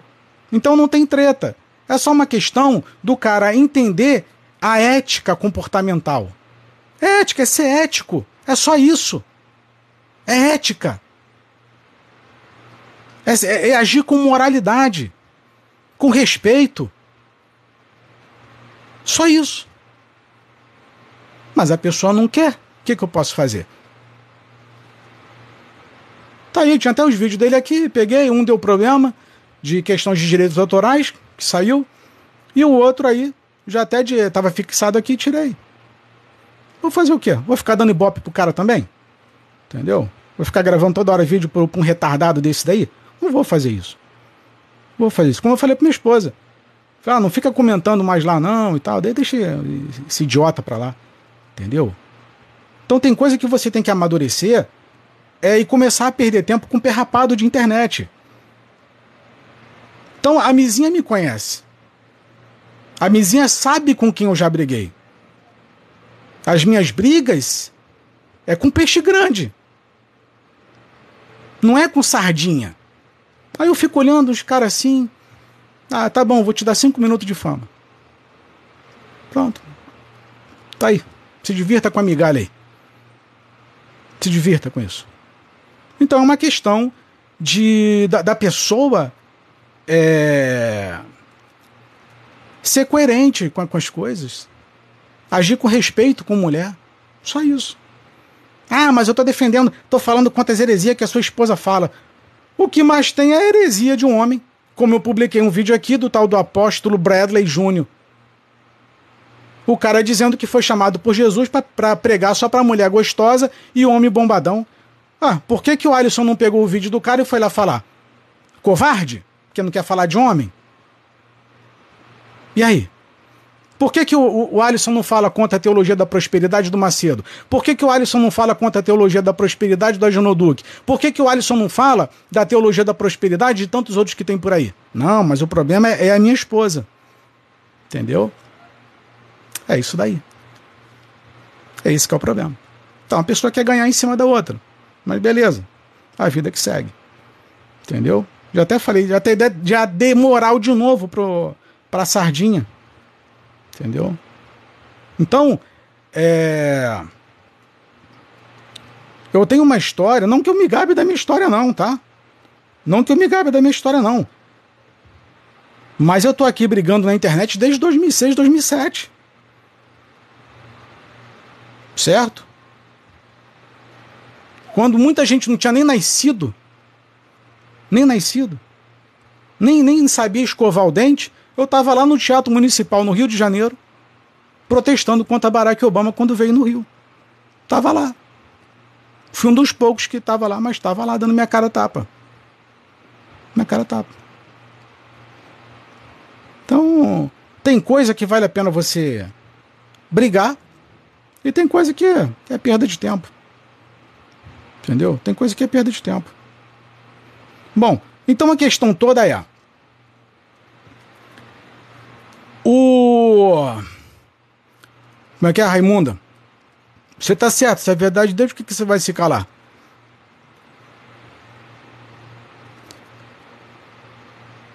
É exatamente isso aí, Mizinho. É exatamente isso daí. Então, a, a, a questão toda é, gente. Sabe qual é, sabe qual é a parada aqui? De verdade. De verdade. O problema não é, não é você falar heresia, não. O problema não é heresia, não. Eu vou te falar qual é a verdade. Sabe qual é a verdade? É porque eu falo quanto o dinheiro desses caras. É isso. O problema não é heresia. O problema é você mexer no império deles. Essa que é a questão. Heresia por heresia, você estaria brigando contra heresia. Mas o problema é quando você mexe no dinheiro. Essa, essa que é a questão. Entendeu? Por isso que eu falo que tem um bando de pastor aqui, perfil fake. Aí vem fazer comentário idiota, comentário que não tem nada a ver, ofensivo. Entendeu? É porque você mexe no dinheiro deles. Então você quer arrumar um problema para sua vida? Você pode fazer heresia que você quiser. Pode praticar heresia. Pode fazer à vontade aí. Tá? Pode criar um templo de Salomão só para mulher. Tá? Pode fazer o que você quiser. Aliás, eu vou até vou falar com a minha esposa, nunca falei isso com ela, vou falar com ela. Para começar a vender é, lenço ungido, óleo ungido. Eu vou pedir para minha esposa fazer as mesmas coisas que o Alisson faz na igreja dele para ver se ele vai gravar um vídeo em cima disso. Aliás, uma coisa que o Alisson nunca fez porque ele não é homem, os vídeos bons da minha esposa. Ele nunca, ele nunca colocou lá porque a intenção é só criticar, não é falar bem. Mas eu vou falar com minha esposa, eu falei assim: você vai fazer um vídeo fazendo exatamente o que o Alisson está fazendo. Vamos ver se ele vai falar essa heresia. Não vai. Não vai. Sabe por quê? Porque são cães gulosos. São cães gulosos. Essa que é a realidade. Esses caras só pensam em dinheiro o tempo todo. Eles acordam pensando em dinheiro, dormem pensando em dinheiro, vivem pensando em dinheiro. Aí fica aí, faz um, um videozinho ou outro, uh, heresia é verdade, uh, mais bobagem, mais idiotice. Mas o coração só pensa em dinheiro. É como eu já falei para vocês. A própria palavra fala isso. A boca fala de amor, a língua fala de amor, mas o coração só pensa em dinheiro. Só pensa em dinheiro. Tá aí o feijão ungido aí do, do, do, do, do Valdemiro. Por que, que ele não foi criticar lá? Não é, não é heresia feijão ungido, não? Não, mas não é heresia, não. Não, lenço ungido não é heresia. Não, não é, não é heresia, não. Heresia é outra coisa. Então, é tudo é uma questão de conveniência. É o que é conveniente para você. Você é evangélico? Sou, o Eduardo. Sou. Sou seguidor de Jesus. Tá? Seguidor de Jesus. Então é uma questão de conveniência. Você ataca quem acha que vai vai dar algum tipo de bope e você não mexe com quem você acha que vai, sente que vai perder alguma coisa. Então a realidade é essa. O meu trabalho é esse. Meu trabalho é esse. Tá aparecendo anúncio patrocinado para mim do Silas vendendo pregação. Você quer, quer coisa mais herética e, e, e mais cretina do que isso? Cara vendendo pregação, pelo amor de Deus. Não é mais o Espírito Santo que, que, que inspira, não? Eu tenho que pagar pela pregação? Então é, é assim, as coisas funcionam dessa forma. Então o problema não é se você tem amante, se você é usuário de drogas. Não, o problema não é esse. O problema é que você não pode tocar no dinheiro, no maldito do dinheiro. Só que vocês têm que ficar ligado para 2023 porque a casa desses caras caiu. Caiu porque o presidente deles não está lá para dar dinheiro. E eles não têm Deus do lado deles. Chora. Chora. Igre e pastores vão chorar esse ano, vão gemer. Eu falei para vocês. Aliás, eu falei em outubro, lá no meu no, no canal. Falando em outubro. Vai começar a fechar a igreja. Vai começar. Por isso que ficou dizendo. Não era que Deus queria Bolsonaro, não. Deus não quer candidato político, não. Eles estavam preocupados porque sabiam da, da merda que ia pisar. E não tem como sair. Não tem. Eles não acreditam em Deus, não. Eles acreditam no dinheiro que você dá para eles. Escuta. Você é um desigrejado? Depende do que, que você entende como desigrejado. Tem um sentido pejorativo e tem um outro sentido de que é não congregar ou não compactuar com a patifaria. Se você puder reformular, Eduardo, o teu comentário, eu te agradeço. Tá? Depende do, do contexto que você está querendo utilizar. Max, é, eu tava em uma live ontem, o pastor disse que quem deu pão no deserto foi o diabo. Aí daí depende da, da visão de cada um, né? Depende da visão de cada um. Por mim.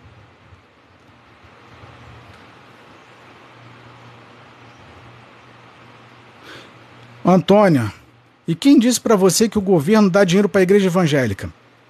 Vocês entenderam que eu falo sobre lavagem cerebral, matrix, sistema religioso? Entendeu? É claro que eu não vou ficar explicando isso daqui. Mas eu não sou nenhuma criança que nasceu ontem. Não sou nenhuma criança. Vou falar aqui uma coisa para vocês, vou, ter, vou mudar a palavra para não não ter problema aqui. Mas eu já vi, já vi pastores, eu já vi pastores, tá? Tirar o fôlego de ar do outro por causa de política. Já vi. Eu vi. Pastor famoso. Mas é o que eu falo. O problema não é heresia, o problema é o dinheiro. É o dinheiro.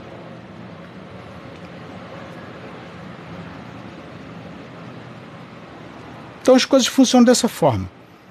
Tá?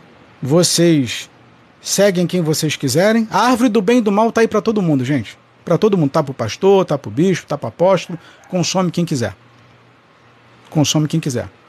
Repito, repito. Pastores, se arrependam enquanto há tempo. Devolvam o dinheiro que vocês estão roubando das pessoas. Devolvam o dinheiro que vocês estão roubando. Vocês vão prestar contas de tudo que vocês tudo que vocês estão fazendo. Tudo. Tudo. É o que eu falei para minha esposa outro dia. Você vai prestar conta das heresias que você fala e o outro vai prestar contas do, do dinheiro que arrecadou, roubou dos outros. É assim que funciona as coisas com Deus. Ah, você cometeu heresia? Você vai pagar por essa heresia. Você roubou? Roubou dízimo? Roubou oferta? Você vai pagar. Ah, é para obra de Deus. Bom, Deus construiu o mundo. Não sei que tanta obra é essa que não termina nunca com dinheiro que não, não chega. Tá? Então tá aí. Como disse aqui Antônia, é comércio da palavra de Deus. O que não falta é lugar para fazer comércio. Tá? O que não falta é lugar. Então vai, vão para onde vocês acharem que devem. E aliás, eu já estou com, com o estudo pronto. Tá? Só falta terminar cristianismo e paganismo.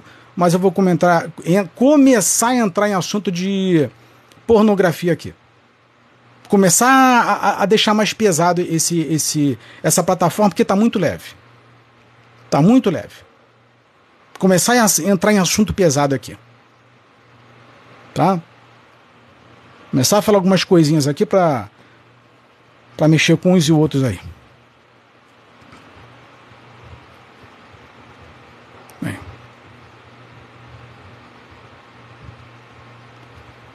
Então a gente está preparando os estudos aqui, bem bacana para você. Maria, é, o dízimo é certo na sua visão? Já fiz estudo sobre dízimo. Já fiz estudo sobre dízimo.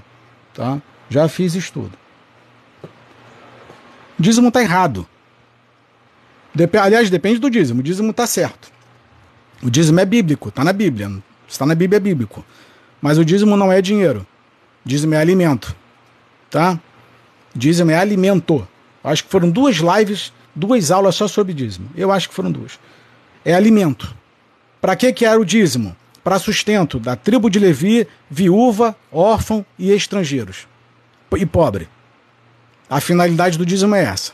Se o pastor pede dízimo lá, que ele nem é da tribo de Levi, mas ele pede dízimo, e o dízimo é para órfão, viúva e pobre, beleza. Se é para ele ir para o restaurante, esquece. Esquece, é ladrão, como qualquer um outro. Tá?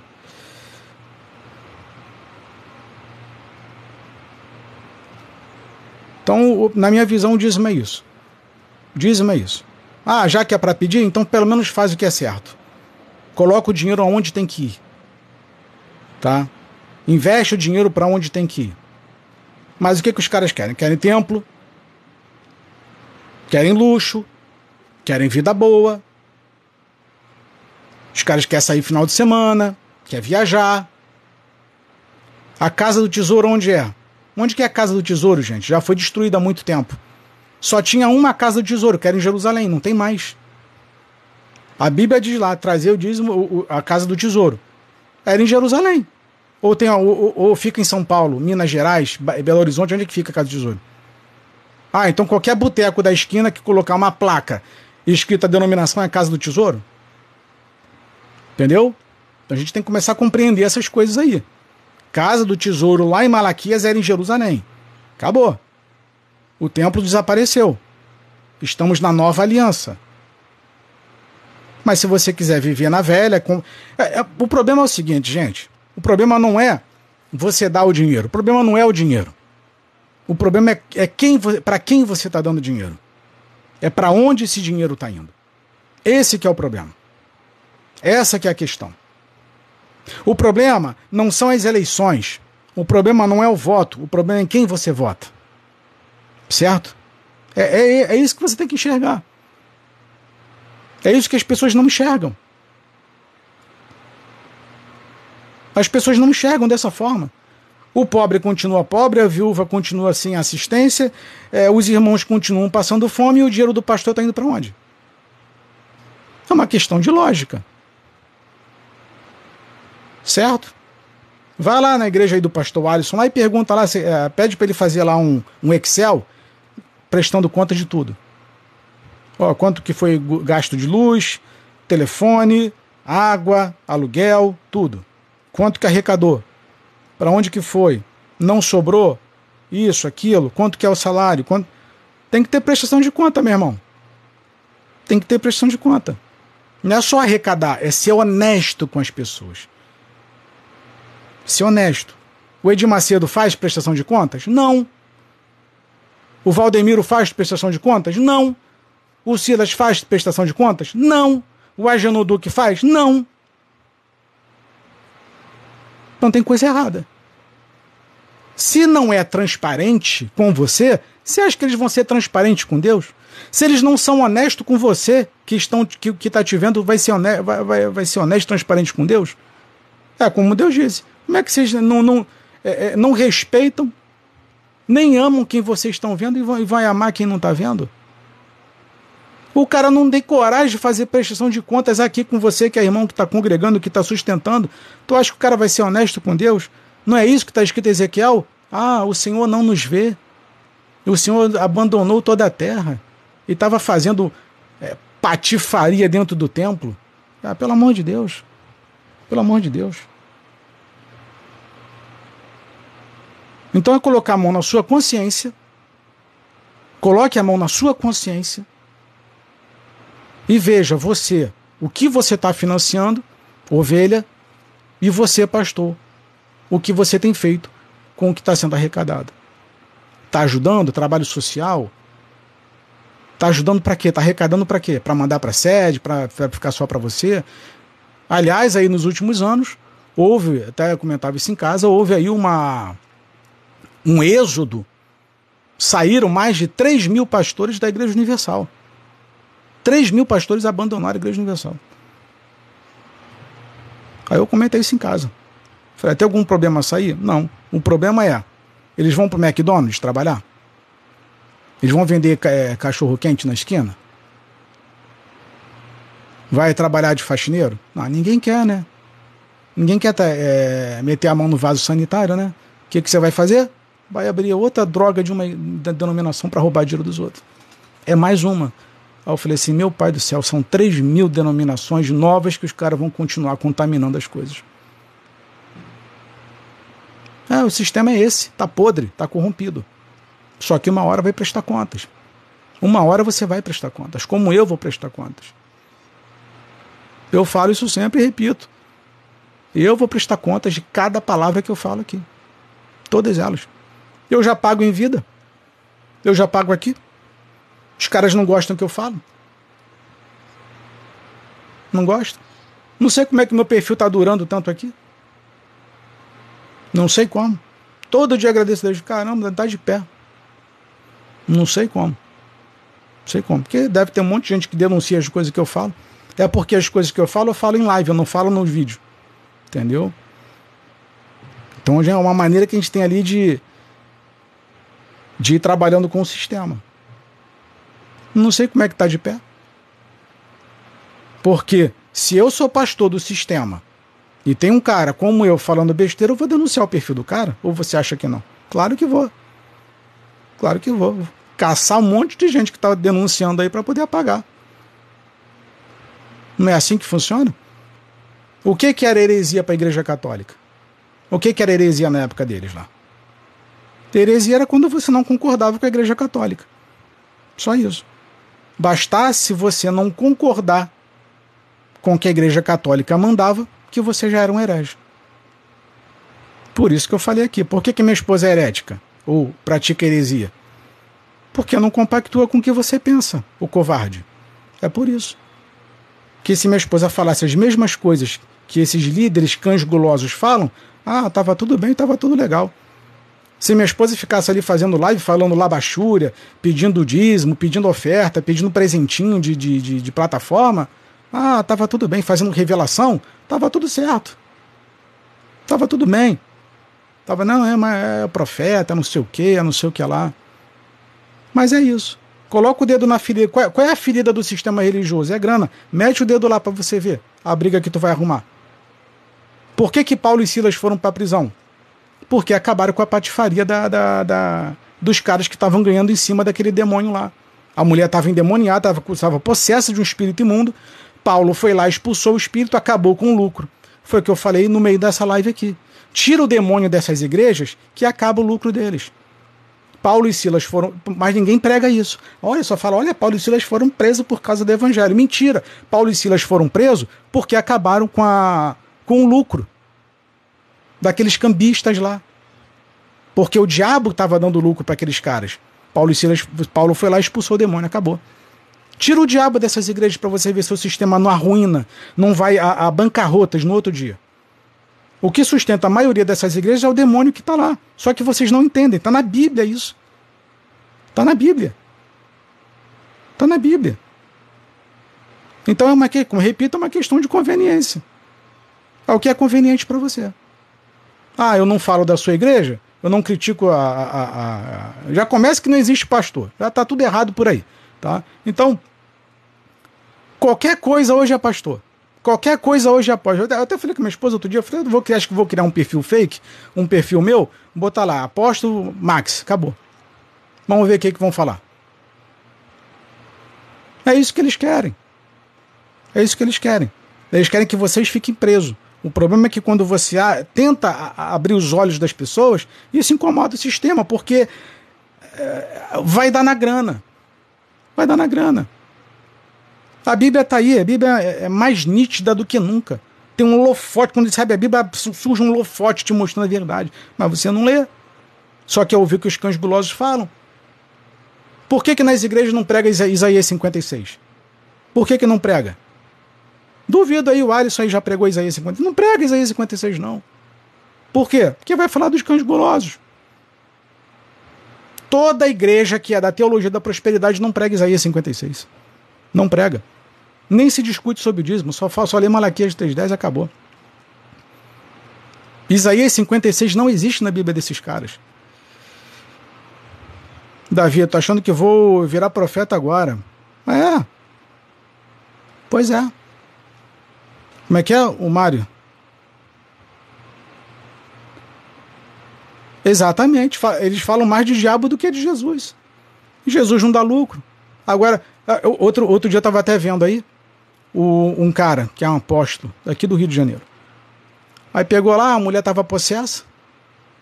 Detalhe, expôs o rosto da mulher aqui. Se eu sou a, a, a, o marido da mulher lá, ou se eu sou a mulher, eu processava a igreja lá mulher possessa, a não ser que seja teatro. Aí, beleza. Mas a mulher possessa, o apóstolo foi lá e expôs a mulher, o rosto da mulher, o rosto da mulher na plataforma. Aí eu fiquei pensando. Ah, eu fiquei assistindo ali o vídeo, né? Pelo menos uns 10 minutos, no mínimo, enquanto durou o vídeo, a mulher estava com, com, com, possessa com espírito ruim lá. Aí minha esposa, pô, o pastor não vai expulsar o demônio ali, não? Eu falei assim: não, não vai expulsar não. Ela, mas por que que tá fazendo isso com, com a mulher? Eu falei: porque não é a mãe dele, não é a esposa dele. É isso. Entendeu? Por que que, que você vai nessas denominações que fica com o negócio de sessão de descarrego, é, trabalho de libertação espiritual, aí a pessoa manifesta com, com o espírito imundo lá, eles ficam segurando, entrevistando, fica ali de 5 minutos, 10 minutos, 15 minutos, a pessoa ali passando mal, cara. Passando mal. Fica entrevistando. Sabe por que, que eles fazem isso? Porque não é a mãe deles. Que se fosse a mãe, ah, não. Não filma, não. Não, expulsa logo. Não é a mãe. Não é a esposa. Entendeu? A máquina funciona dessa forma. Eles amedrontam as pessoas com a tal maldição hereditária e condenações legalistas. Mas isso é o que mais vai existir. Principalmente a maldição hereditária. Principalmente. Principalmente. Na igreja verdadeiro Deus, o espírito imundo não entra. Então vocês peguem a Bíblia, vocês veem que Jesus nem perde tempo com o espírito imundo. Ah, reda de Satanás, ou o, o, o, o, homem lá que estava lá com, com, com trocentos demônios lá, pegou expulsou a, a, a entidade que estava lá, jogou para os porcos. Perdeu tempo, não. Perdeu tempo, não. Hoje faz entrevista, quer bater papo.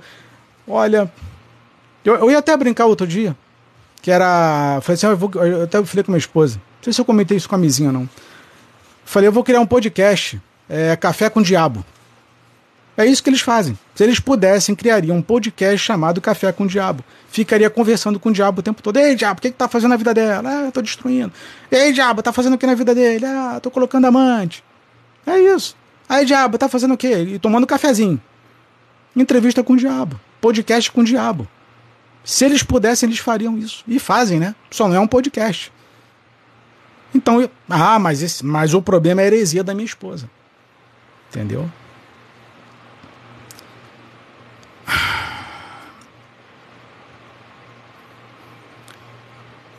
Raimunda, se eles estão assistindo essa live, estão à beira de um, de, de um infarto, de tanta raiva. Por mim. Por mim. Quiser me chamar pro velório, eu vou lá. Eu terminar, fazer a parte 2 lá. Fazer a parte 2. Eu não posso fazer muita coisa, não. O que eu posso fazer, gente, eu tenho feito. Tá? O que eu posso fazer, eu tenho feito. Que é não compactuar com o sistema. Não vou compactuar com o sistema. Mas de jeito nenhum. De jeito nenhum. De jeito nenhum. Então não, não tenho é, inimigos, pastores, desafetos, não tem nada disso. Tem nada disso. A única coisa, aliás, que eu falei com. Até, até chamei o Alisson no privado, conversei com ele na, na, um tempo atrás. Eu falei com ele era questão de ética. Só isso. Era uma questão ética. E eu acho que está faltando ética. Nós perdemos a ética em algum momento. Está faltando. Ah, imagina, eu vou ficar abrindo aqui um perfil para ficar falando só de mulher o tempo todo. Aí você é covarde. Isso é covardia, é falta de ética. Ah, mas eu tô falando da, da heresia, não tô falando da. Não, mas não se trata disso. Não se trata disso. Não se trata disso. Então as coisas funcionam dessa forma. É, Para quem está me conhecendo agora, a minha personalidade é essa. Tá? Ah, sou totalmente contra igreja e política. Sou totalmente contra igreja e teologia da prosperidade. Tá? E sou totalmente contra os cães gulosos. Totalmente contra. Então, para quem está me conhecendo, esse aqui sou eu. Tá? Então não me peçam, vocês nunca vão ver um vídeo meu aqui defendendo é, esses cães gulosos vocês não vão ver. Tudo cães gulosos, não se fartam nunca. Não vou. Não vou. Igual o pessoal aí, que teve uns aí que andaram surfando na onda daquela Priscila, Priscila Alcântara, Patrícia Alcântara, Priscila Alcântara, essa menina aí que, que saiu do meio gospel e tá no mundão, né? Vários, vários, vários fazendo vídeo em cima da garota. Todo mundo arrebentando com a garota todo mundo. Outros. Priscila. Ah, obrigado. A Priscila comentou, Priscila. obrigado. Geral arrebentando com a garota. Geral, isso, Priscila Alcântara, obrigado. Ah, não sei o que que saiu. Aí a, a, a, Andressa, a outra que saiu do Universal, Andressa, Andressa alguma coisa, Urac. Saiu Andressa Urac. Aí todo mundo, é, saiu. Aí fica ganhando views em cima da, da, da, da, da mulherada. Entendeu? Como teve uma menina que me marcaram no vídeo dela, fiz questão de não responder. Me marcaram, acho que é até, até lésbica, garota aí, falando é, que, que não tinha problema ser lésbica cristã e tal. Falei, eu vou fazer vídeo falando de mulher. Eu vou fazer vídeo falando do homem, cara. Entendeu? É isso que eu vou brigar. É isso que eu vou fazer. Vou perder tempo com as meninas lá? Ou eu vou fazer um vídeo para buscar a, fazer com que essas criaturas se reconciliem com Deus, e que inclusive eu conversei ontem com a minha esposa sobre André Surak. As minhas preocupações com ela é que ela vai se afundar, vai usar entorpecente, até chegar ao, a, a, ao pico que ela não vai aguentar e vai tentar zerar a vida dela. Vocês já entenderam? Então a gente tem essa preocupação. É porque é uma pessoa pública, é, mas não vai ficar ganhando views em cima dela. O objetivo não é esse. Tô aqui para ficar falando de mulher. Entendeu? Falar de mulher, eu falo da minha mulher. Tem minha mulher. Né? Não sei que sua mulher não esteja te satisfazendo, aí você fala da mulher dos outros. Né? Então, quer dizer, o problema todo é, é que está faltando algum, alguns posicionamentos, algumas questões de ética. Questão de ética. Então você tem ali. É, teve um caso. Eu estou montando para vocês aí. para vocês vai ser novidade, mas para mim não é novidade, porque já tem muito tempo. Quando eu falo que eu brigo com, com peixe grande, com tubarão, a minha briga é essa. Eu não sou covarde, nunca fui covarde, e é por isso que minha esposa está comigo, por eu não ser um homem covarde. Tá? Estou montando um. Só estou esperando chegar alguns outros documentos um dossiê com relação à, à, igreja, à Assembleia de Deus de Madureira. Lá do Abner Ferreira. Os caras todo enrolado lá. Todo enrolado. Entendeu? Então as coisas funcionam dessa forma. Eu brigo dessa forma. Eu brigo pelo Evangelho, mostrando o que está acontecendo no Evangelho. Ah, mas eu vou falar da esposa do Abner? Não. Entendeu? É homem com homem. Ah, o Abner vai processar, vai mandar prender. Como já mandou prender, como já mandou processar. Problema. Tá errado, tá errado. Ah, mas foi um. É, é, tá praticando erro? Tá praticando erro. Porque uma coisa é você ficar massacrando a pessoa por um erro que ela já cometeu. Ah, foi. É igual os, os que é o Jabes Alencar. Né? O cara largou a esposa, abandonou, casou de novo. Aí eu vou ficar falando de uma coisa que o cara fez há 10 anos. Entendeu? Então, é, é tudo é uma questão é, de ética. Como assim brigar pelo evangelho? Filipenses, defesa do evangelho. Você defende o evangelho. Os caras estão envolvidos com seita de reverendo Moon, ou, ou Estela. Vocês, acho que vocês nunca ouviram falar do reverendo Moon, provavelmente. Ou só quem é mais velho já pesquisou, é, é, é, sabe da, da, da seita do reverendo Moon que é a Igreja da, Unifica, da Unificação, aonde a Igreja Assembleia de Deus de Madureira está buscando ecum, é, é, ecumenismo. A Assembleia de Deus de Madureira. Pois é, não conheço mesmo, Estela. Pois é. Muita gente não sabe. Muita gente não sabe. Porque foi um assunto que ficou calado. Ficou calado. Aí eu fui pesquisar São Paulo, dar uma olhada em Mato Grosso, passei uns dias olhando é, as coisas por aí para ver e tal, a igreja aceita, quem são as, a, a, os líderes no Brasil que estão envolvidos. É um trabalho de pesquisa que demora. Conamad, CGABD. Então a gente, a gente é, mostra para vocês a nudez do Evangelho apresentando as coisas com provas. Mas claro que ninguém quer fazer isso. Tem, é o que eu falo, gente. Cadê os pastores para denunciar esse tipo de coisa? Eu não sou pastor. Cadê o pastor para denunciar? Cadê o pastor para lutar pelo evangelho? Ah, não tem. Essas horas, né? Uh, sumi. Nunca nem vi. Some. Finge que não viu. Covarde. Então, é o que a palavra diz em Apocalipse. Os covardes não vão herdar o reino dos céus. Acabou. O que mais tem hoje é pastor covarde, pastor omisso, pastor calado. É o que eu falo com a minha esposa. Esses caras ali finge ficar pegando o demônio dentro da igreja lá para expulsar o demônio. Não, o pastor é corajoso, o pastor é de fé, lá encarou o diabo. Mas não fala do, do, do outro pastor que está roubando. Covarde. Covarde. Covardia. Por quê? sabe que vai ser ameaçado, sabe que vai perder a igreja, vão mandar fechar a igreja, não quer trabalhar no McDonald's, no Burger King, não quer trabalhar na, na, na limpeza, do, do, não quer trabalhar limpando é, é, banheiro de shopping, né? Quer ficar na igreja e fica caladão. Entendeu? É mais fácil ficar calado.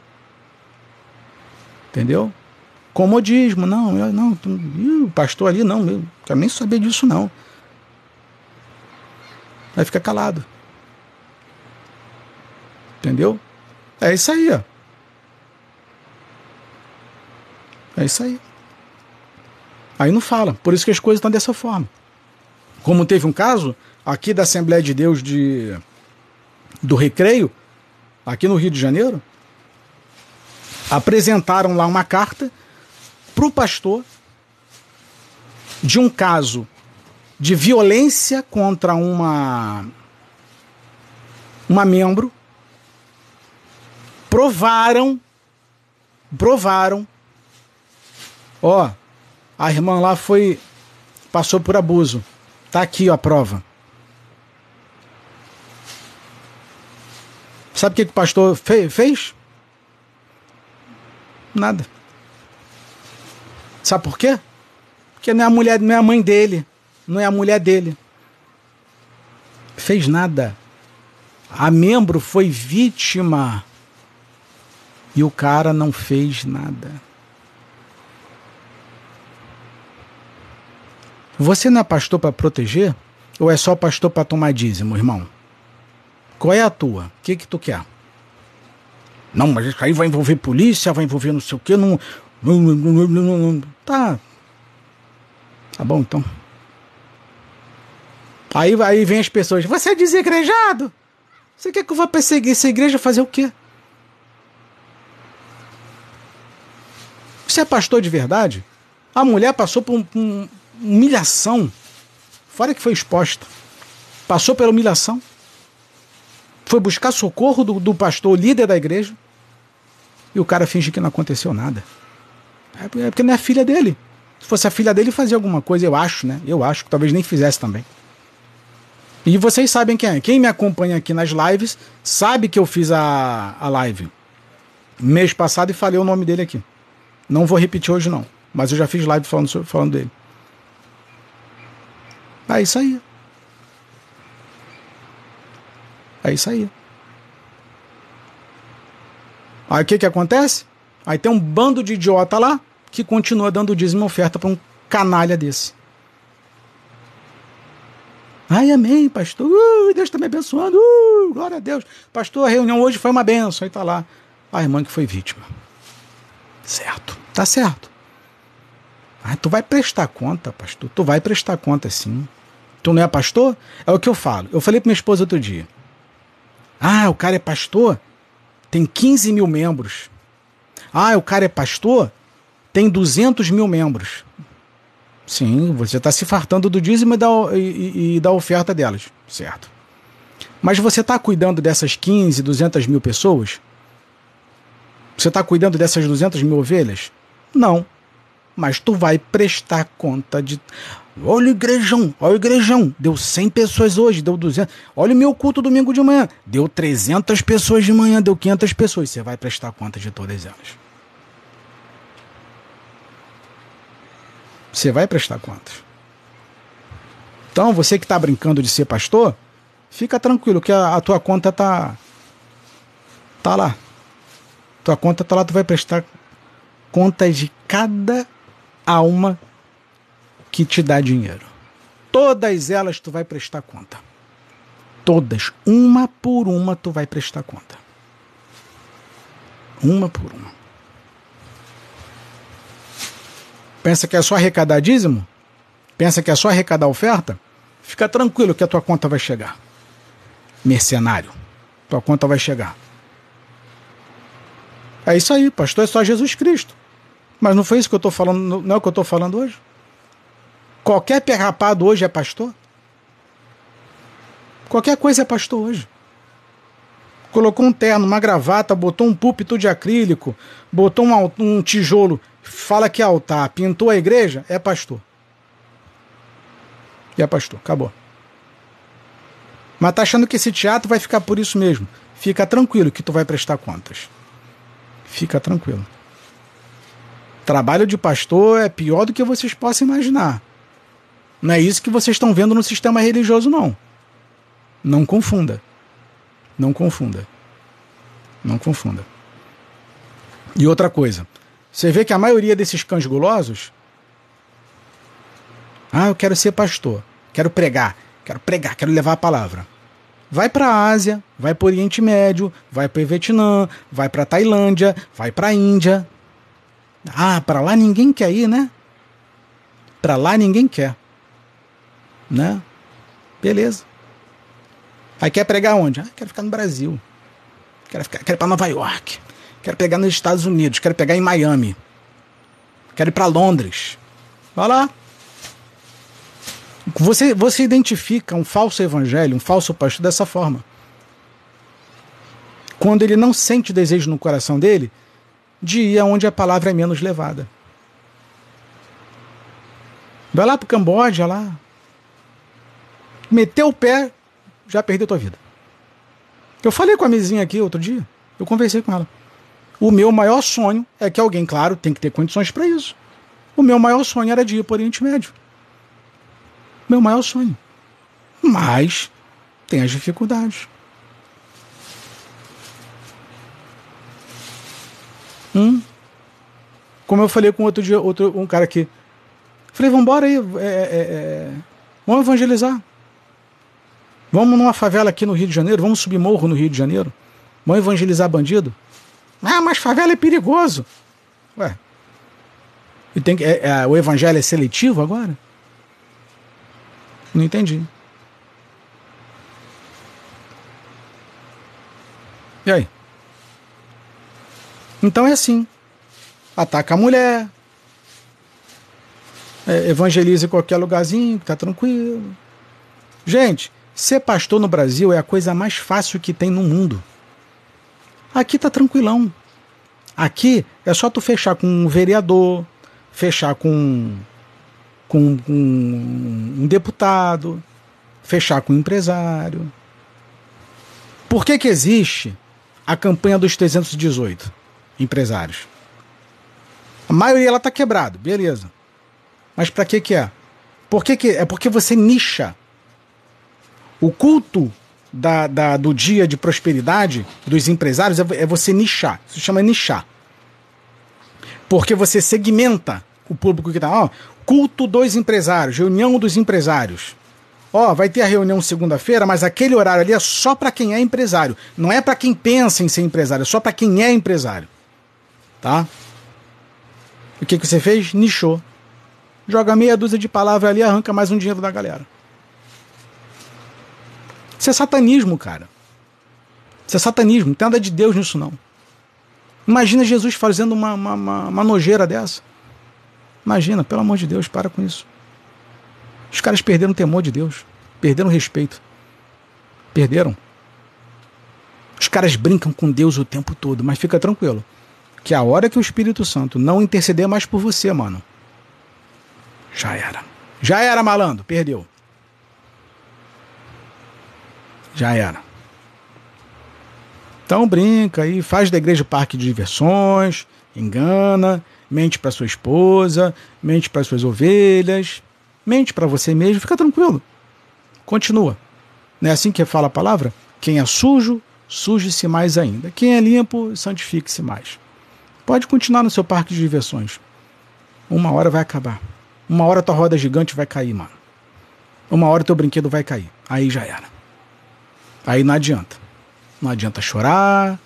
Não adianta, Senhor Jesus, me perdoa. Já era, mano. Já era. Já era. Se ajeita. Toma jeito na tua vida, rapaz. Toma jeito. Então, eu tô aí com mais de quatro décadas de, de vida e eu posso dizer que são bem vividas. Bem vividas.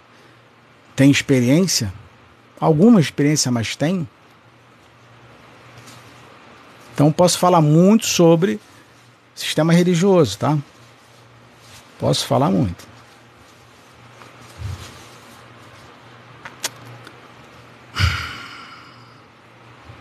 Sério, é, eu, tem, umas, eu, eu, tem uns caras que tem umas coragem, gente.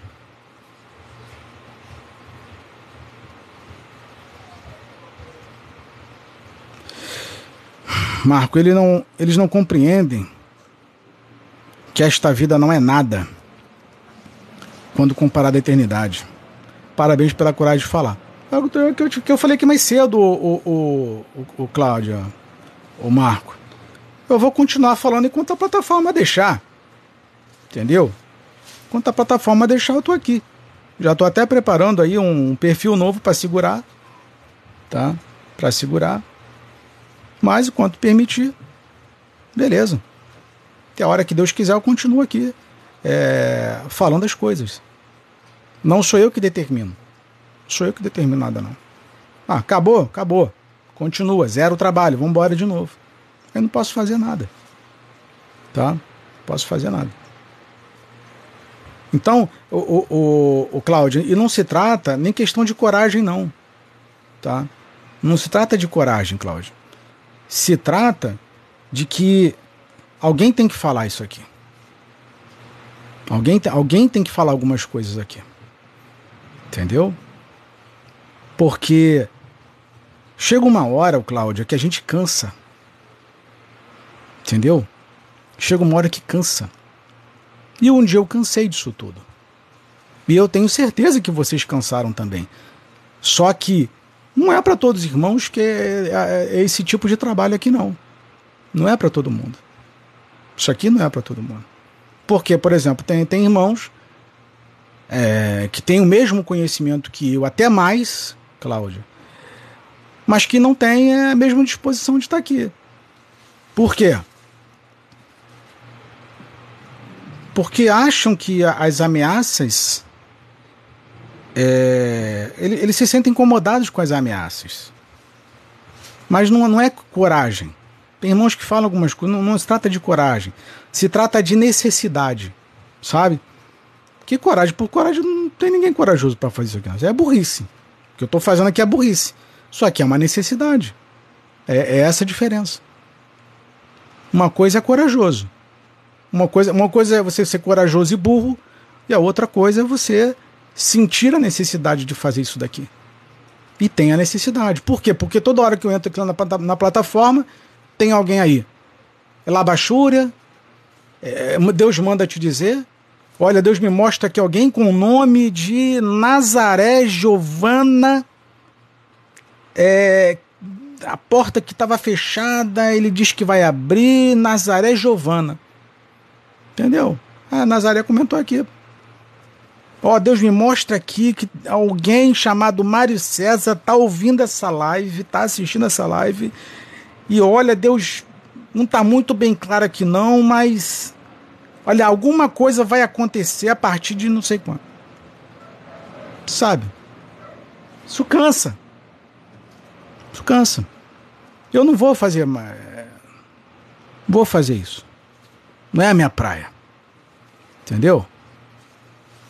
Não, tem gente que gosta disso. Eu vou fazer o quê?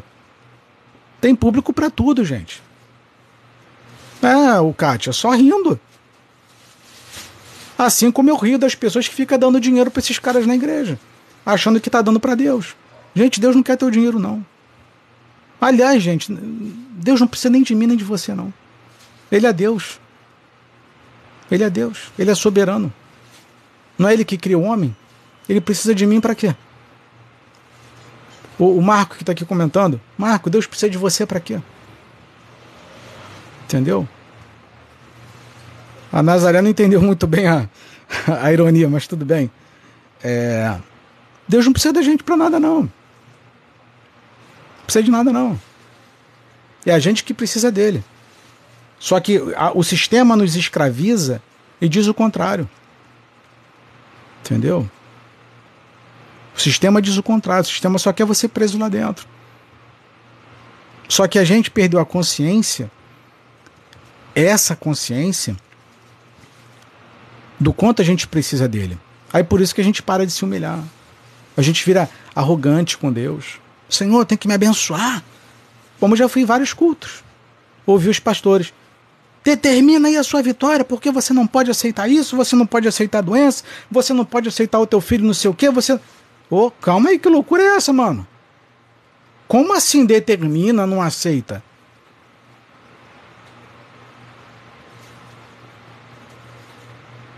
Se vocês soubessem, ou se nós soubéssemos quem é Deus, pensaria duas vezes antes de orar para pedir qualquer coisa. E cuidado para quando você for numa igreja que está pregando dinheiro lá, você não está idolatrando mamon, como foi Jesus que disse isso. Vocês servem a mamon. Não sou eu não que falou, foi Jesus que falou, tá? E eu, eu li para vocês a passagem na live. Vocês estão servindo a mamon. Cuidado para você não estar tá indo lá na corrente dos empresários, na corrente da prosperidade, e tá adorando uma mão e achando que é Deus. Ah, vamos adorar a Deus com os dízimos e as ofertas. Cuidado para você não estar tá dando dinheiro para mamão, tá? Cuidado. Cuidado, mamão é Deus do dinheiro. Cuidado, cuidado. Presta atenção no que você está fazendo na sua vida. É o que eu falo. Nós só temos essa chance. Só essa chance. Se você desperdiçar essa chance, acabou, zerou, já era. Já era. Se arrependa dos seus pecados, se humilhem. se ajeita. Se ajeita. Não brinca, não se zomba de Deus, não. Não brinca com Deus, não. E tem gente brincando. Marco, basta 10 minutos numa rede social e você sabe tudo. É assim ficou fácil ser profeta. Por isso que eu fiz o vídeo aí, tá aqui no meu feed, do, do, do Falafaia vendendo pregação. O Silas Falafaia vendendo pregação. E aí? Aí a pregação cai na mão de qualquer canalha. O que, que o cara faz? Gente, vamos lá. Vamos lá. Você quer ser pastor? Coisas que você precisa para ser pastor. Terno e gravata, não precisa. Tá? Boa oratória, não precisa. Só fingir falar língua estranha, decorar versículo bíblico, pegar pregações de internet, tá? aprender um pouquinho de hipnose PNL e o restante ele vai saindo. Já era. Só isso. Só isso. Não precisa de muita coisa não. Aí, se você ainda quiser melhorar, finge lá, pega um cenário na tua casa, pega uma parede da tua casa, finge que montou uma igreja, tá? E fica fazendo vídeo lá. Pronto. Aí já era, mano. Aí já era. A Cláudia. É, isso aí eu já vi. Cláudia, isso daí eu já vi demais. Tá? Isso daí eu já vi demais. Não é só você não, tá? A experiência. Eu já vi muito isso. Muito. Muito. Já vi gente dar tudo. Dar tudo. Se desfazer de, de apartamento. Se desfazer de casa. Se, dar carro. Eu já vi de tudo tudo que vocês possam imaginar. Mas enfim, meus irmãos, agradeço vocês aí pela, pela presença, tá? É, e vamos aí a, a, outras lives futuramente. De repente eu volto hoje. Vamos ver como é que vai ser o, o restante do dia, tá bom? No mais, agradeço a presença de todos vocês. É, é, aos pastores que me assistem em perfil fake, ou que vem dar a cara a tapa aí, que, que Deus consiga tocar no teu coração para você se converter, tá? que esse é o objetivo, é você não perder a sua alma. O objetivo aqui não é crítica, não é denegrir, tá? O objetivo aqui é fazer com que os pastores se convertam. É só isso. Se ajeita, toma tendência na vida, igual papai e mamãe falam, te ajeita, te ajeita, toma tendência. É tomar tendência na tua vida e para de tomar dinheiro dos outros. Cria, cria consciência, respeito, respeite as pessoas. Respeite. O mínimo que vocês têm que fazer é respeitar as pessoas. Tenha respeito. A Cláudia, ah, Cláudia, tá querendo demais. Tá querendo demais, Cláudia. Hum, hum, hum. Esquece. Esquece. Tá querendo demais. Não vamos fazer isso não. Vocês estão querendo demais, gente. Mas é isso aí. É, acompanhe o restante de 2023. Vocês vão ver que. Vocês verão que muitas denominações vão fechar por falta de, de, de quem sustente. Tá? Vocês vão ver isso. Como é que é o Adnilson? Max, tem muitos pastores envolvidos com, com seita maçônica. Eu publiquei isso hoje lá no grupo do Telegram. Tá? Eu publiquei isso hoje lá. Mas é, é o que eu falei lá no grupo, o, o Adnilson. Não é um caça às bruxas. É só mostrando quem controla. Quem controla o sistema. Quem controla. Tá? Inclusive, na minha vida toda, eu já falei muito sobre isso. Muito sobre isso. Muito. A Mizinha sabe. Eu, eu fui o primeiro na internet a apresentar a lista de todos os pastores maçons. Primeiro fazer isso. Aí foi quando meu trabalho foi dando. Aí foi quando foram me derrubando. quando eu larguei o nome de todo mundo. Pode ligar aqui? Pode. Foi quando eu Adnilson. Adnilson, foi, foi quando eu, eu, eu larguei o nome na internet. no meu canal. minha, minha vida foi de ponta cabeça. Aí eu perdi meu canal depois disso. Aí demorou alguns meses, um tempinho depois. Aí caiu. ah, mas eu não esquento a cabeça com isso não, gente. Não esquento a cabeça com isso não. Esquenta não. Mas qualquer hora dessa eu faço uma live aqui falando sobre é, mais delicado, claro, né, para poder não é, não como é que fala, não perder o meu trabalho tão cedo, né? Mas eu vou fazer uma live sim sobre isso, tá, o, o Adines, fica tranquilo. É, é, pode prejudicar os negócios. Mas aí depois eu quando fiz a esse vídeo, inclusive eu postei na minha época no meu site. Repito, gente, eu tô com outro site, site novo, tá? www.teoriamaxima.com.br. É só acessar. Tem tem muitos materiais para vocês consumirem lá. Então eu peguei e fui fazer briga com, com peixe grande. Fui arrumar briga com peixe grande. Entendeu? Aí, claro que na época virou um escândalo, aí ganhou as manchetes e tal. É... Expus as coisas. Não gostaram, mas posso fazer o quê? Posso fazer nada. Entendeu? Aí, Helena, gostei de você. Fala mais de Jesus. é, Helena, é, não se trata de, de falar mais ou menos de Jesus, né? Se trata do, do assunto, do tema, né? do que é pertinente para o momento. Né? O que você acha do catolicismo? Anderson perguntou. Eu não acho nada do catolicismo, o Anderson. Tem os questionamentos com relação a, a, aos santos, né, as imagens que estão lá e tudo. Mas é, é a mesma coisa. Ah, o que, que você acha da, da André Surak ter voltado à prostituição? Não é da minha conta, não tem nada a ver com isso. Entendeu? Então, assim, é, na Igreja Católica. Uma hora vai prestar conta. Quem está na Igreja Católica, o padre, o arcebispo, seja lá quem for, vai prestar conta. Entendeu? Então, é, uma hora as pessoas vão prestar conta de tudo. Entendeu? Que horas você volta? Você vai anunciar o evangelho? Não, não entendi, Nilza. O Helena. Que horas você volta? Não entendi. Não entendi.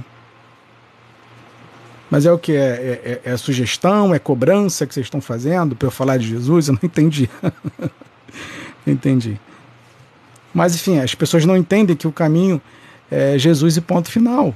Exatamente, Priscila. Essa é a questão. Essa é a questão.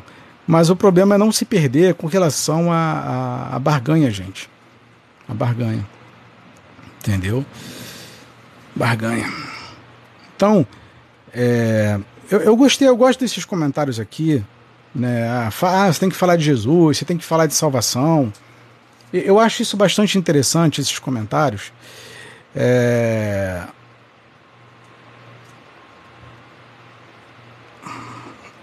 Certo, o Nilza.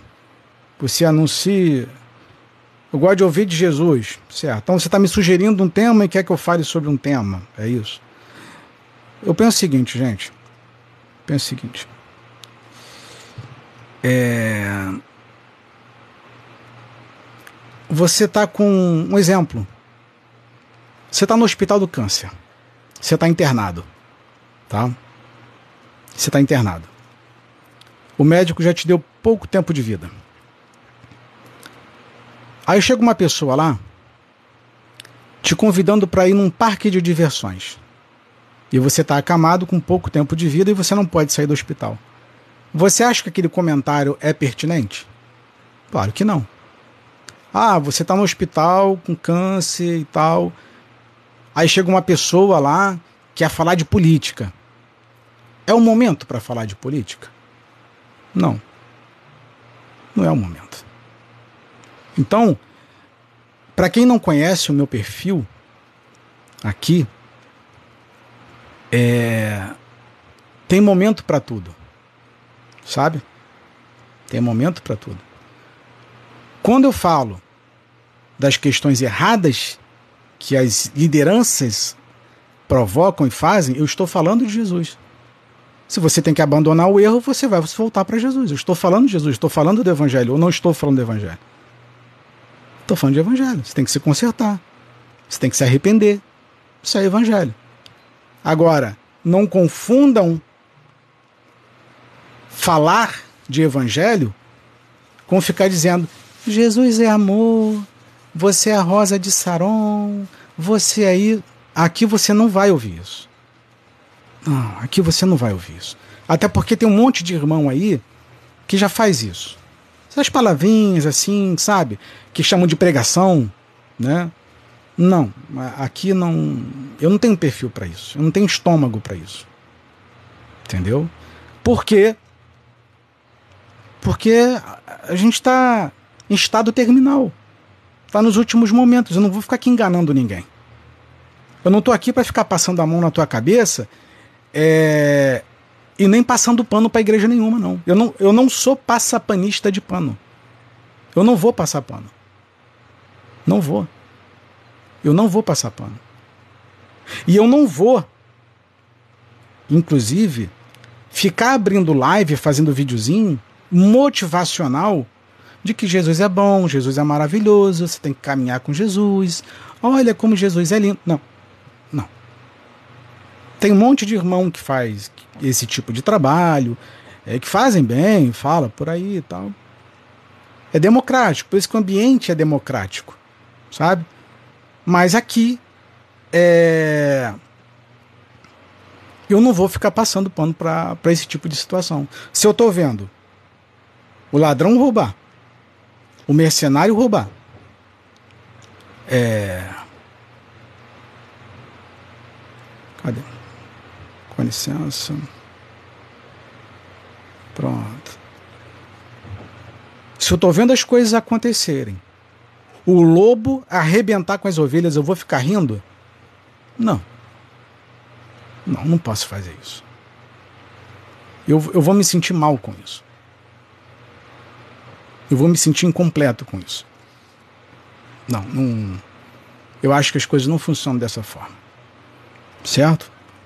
Então, assim, o meu estilo de live é, é esse. É, o meu jeito de falar é esse.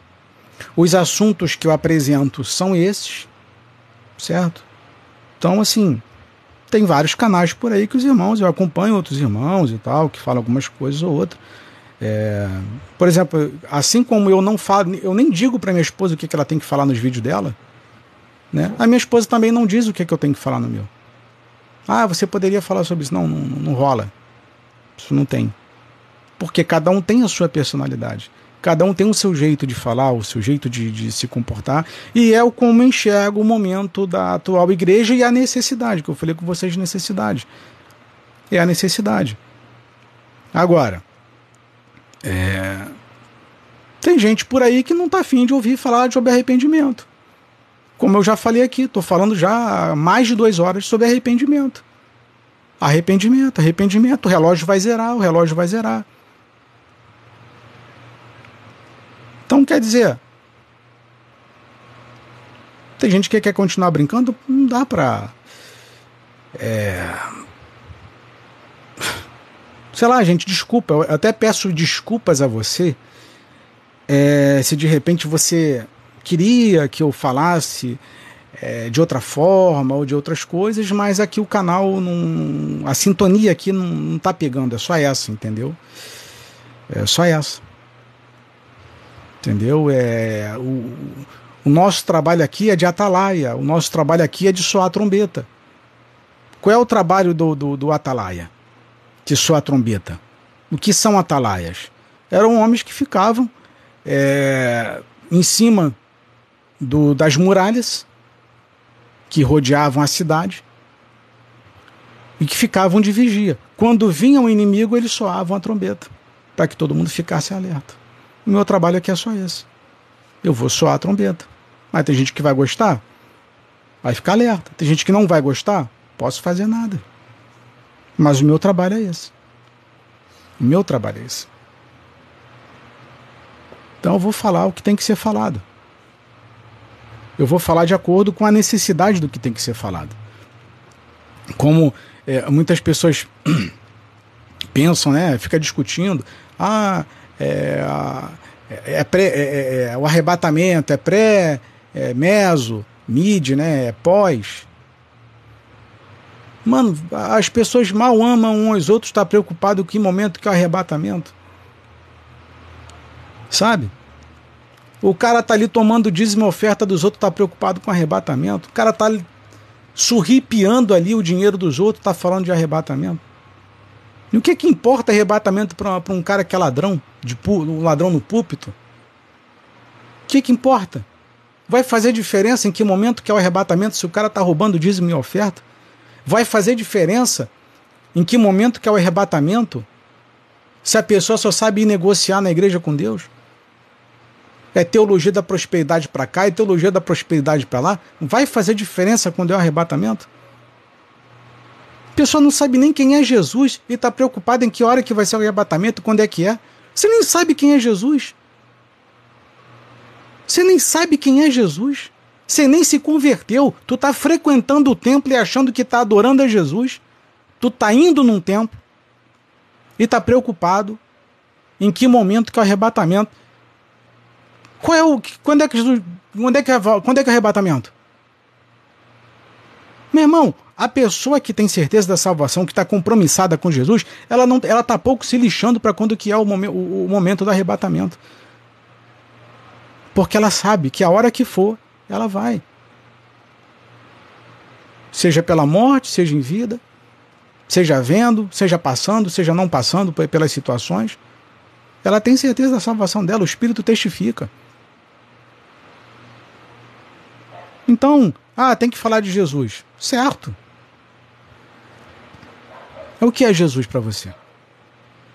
Então a gente está identificando aqui o que não é Jesus. De repente você está procurando Jesus onde, onde ele não está. Você está procurando Jesus no lugar errado. Então cuidado para você não ser surpreendido, enganado. A Rafinha não sabe nem se vai subir ou ficar, né?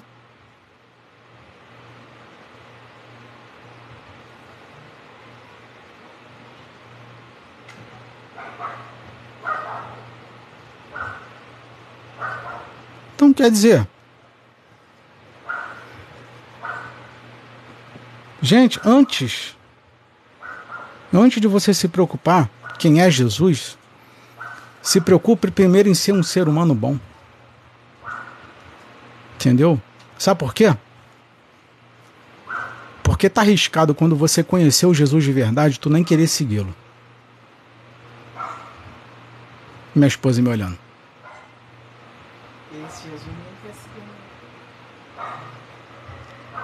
Guarda isso que eu te falei. Quando você conheceu Jesus de verdade, tu não vai querer segui-lo.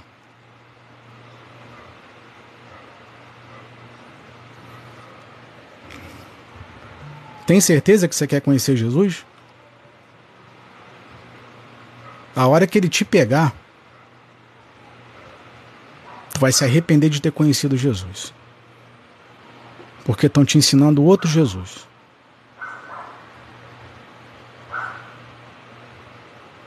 Helena, por quê? Simples, Helena. Vamos lá. O jovem rico chegou para Jesus. Tá? É, que faria eu perder a vida eterna? Que faria eu perder a vida eterna? Aí foi aquela conversa com o jovem rico, tal, conversa vai, conversa vem. Não, eu obedeço meus pais, eu observo a lei, é, é, eu cumpro todos os mandamentos e tal, faço tudo direitinho. Tudo, tudo, tudo. Aí Jesus, tá bom. Perfeito. Você está perfeito.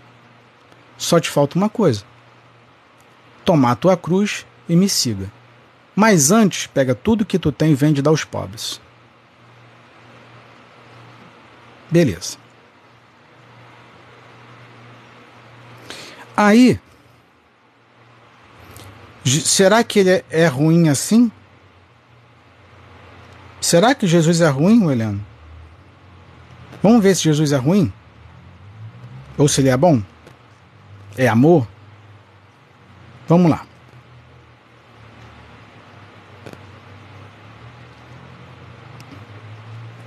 Olha só. Vamos lá.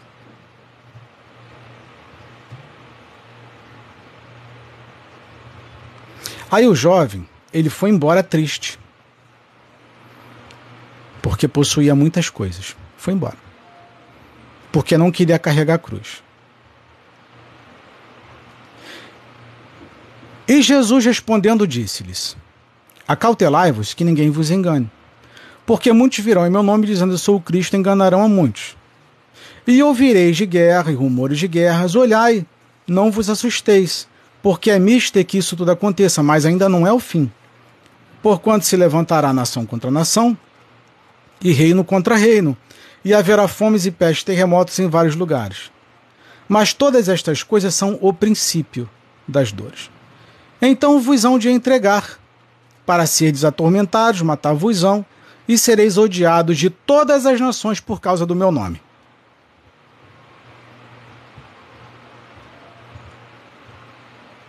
Certo? Está aqui a resposta. O que, que aconteceu com Estevão? O que, que aconteceu com Estevão? Foi apedrejado por causa de Jesus. O que, que aconteceu com a igreja em Atos? Perseguida duas vezes por causa do nome de Jesus. Tiago foi cerrado ao meio a espada por causa do nome de Jesus. Paulo, por que, que passou tanta dificuldade? Por causa de Jesus. Então a questão é: nós temos duas situações. Você tem o Jesus da prosperidade, que é o bonzinho, e você tem o Jesus que está lá no Calvário. Está no Calvário. Eu acho que do ano. Ano século 3, eu não lembro agora. Não, não vou lembrar agora a data certa. Não vou lembrar a data certa. Mas acho que em 300 ou 100 anos, eu, eu vou pegar isso direitinho. A igreja primitiva passou entre 30 e 300 perseguições. Das mais absurdas que vocês possam imaginar. O que acontece é que a igreja que apresenta Jesus hoje é um Jesus muito bom. Você não é perseguido, ele te cura, ele te ajuda, é consolador e mais um monte de coisa a mais. Tá? E mais um monte de coisa. Só que tem uns irmãozinhos que eles preferiram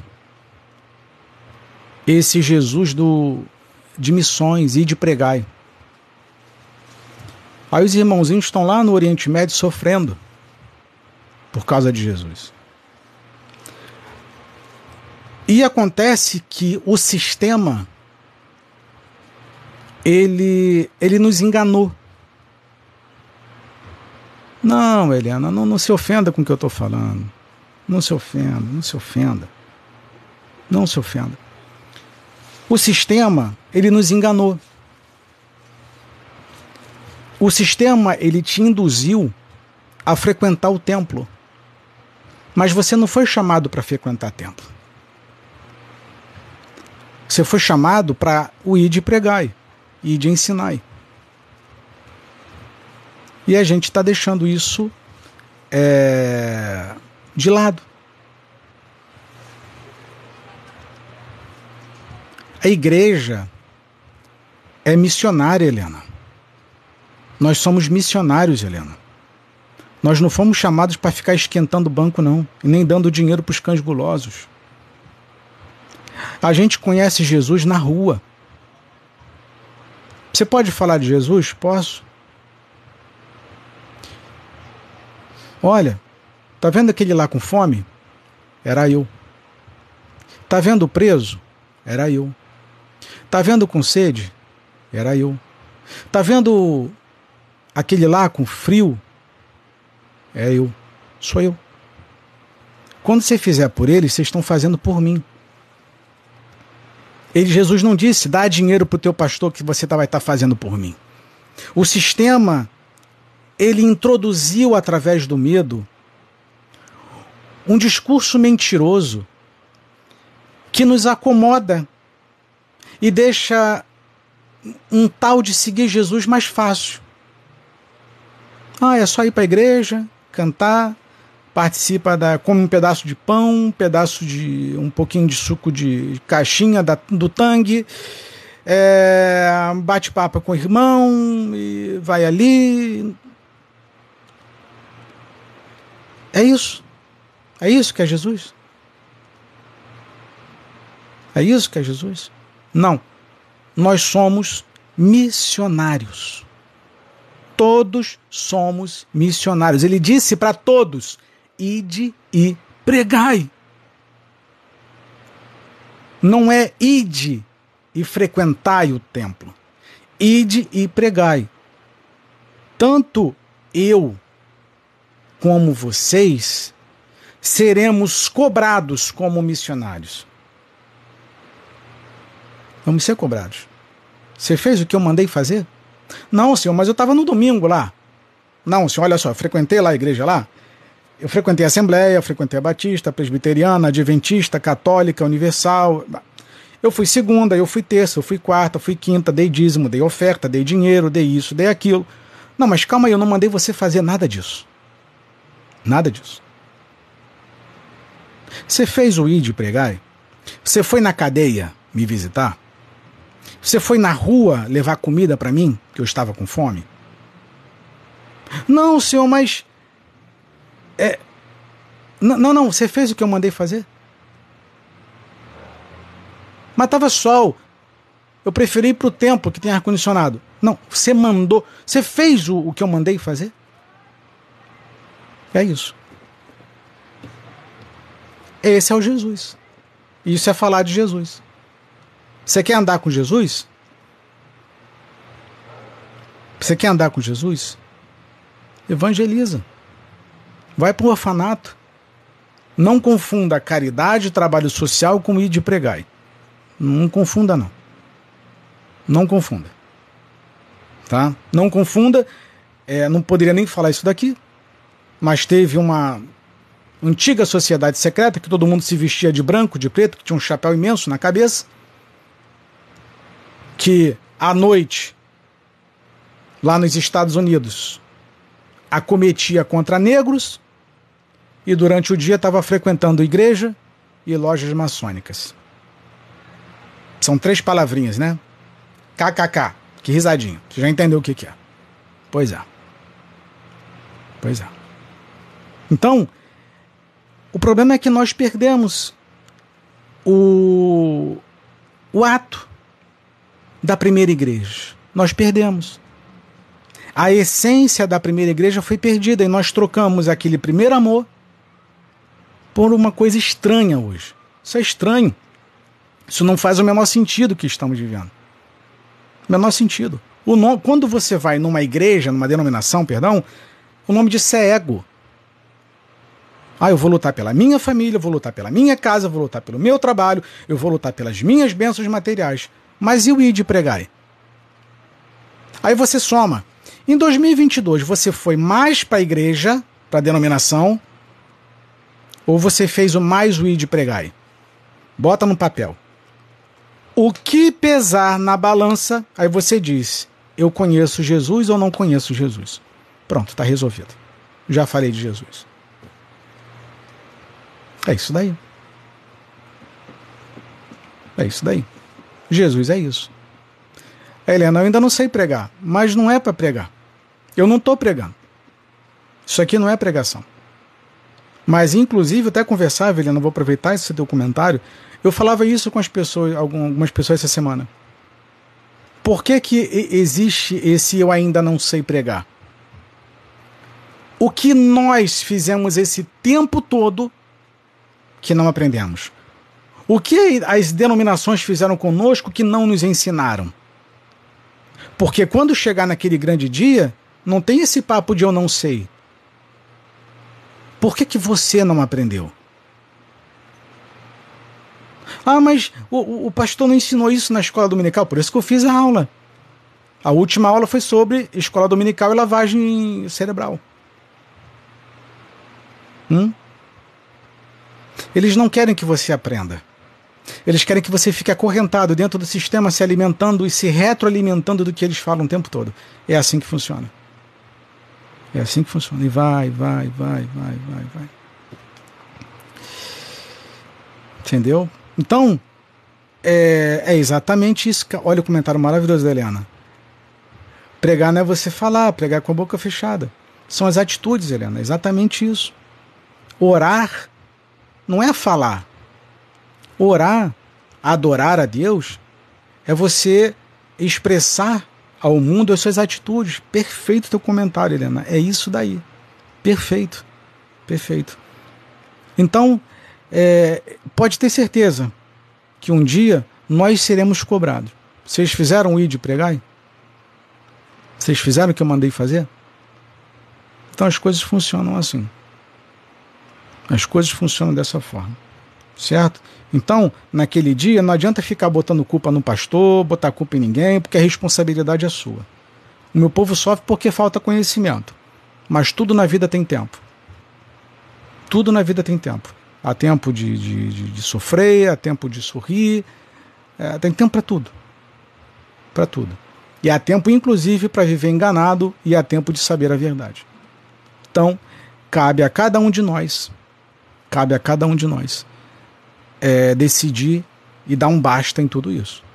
Porque o que não dá é ficar dentro do, do templo servindo de marionete para esses caras. Então, o Jesus que eu conheço é esse. É Calvário o tempo todo. Calvário o tempo todo. Calvário o tempo todo. E de pregai, e de pregai, e de pregai. Calvário, Calvário, Calvário. Era para onde ele estava indo. É onde ele estava indo. Só que a igreja não quer hoje mais isso. A igreja não quer mais. A igreja quer conforto. A igreja quer. Uh, tá tudo bem. Uh, tá tudo legal. A igreja quer isso. A igreja tá mimada. A igreja quer carne. A igreja, sabe o que a igreja quer? A igreja quer andar de salto alto na igreja, eh, desfilando lá no, no templo. Olha a roupa, olha meu salto alto. Olha a minha bolsa. Olha a minha maquiagem, olha as minhas unhas. Olha o meu silicone, olha a minha bolsa. É, é isso. Meu terno. É isso que a igreja quer. Que as pessoas querem. É isso que o povo quer. O povo não quer compromisso com Jesus, não. O povo não quer compromisso, não. O povo quer ficar desfilando. Sem generalizar, claro. Tem, tem pastores sérios? Pastores sérios. Tem irmãos sérios? Tem irmãos sérios. Mas a quantidade de patife é muito maior. Por isso que a porta é estreita. Estreita, estreita, estreita, estreita. Tá? Então, só vigia, gente. Só vigia, vigia, vigia, vigia, vigia, vigia se humilha, se humilha o tempo todo, se humilha, pede perdão. Senhor, tem misericórdia. Leiam um livro, é, Pecadores na, nas mãos de um Deus irado. Vocês vão ver o bicho pegando ali. Nós somos um bando de pecadores. Cuidado, fica muito, ah, Jesus ama. Cuidado com isso, tá? Cuidado. Ai, Deus é amor. Cuidado. Cuidado. Ai, Deus ama. Deus odeia o pecado e ama o pecador. Cuidado. Cuidado com o que você está ouvindo.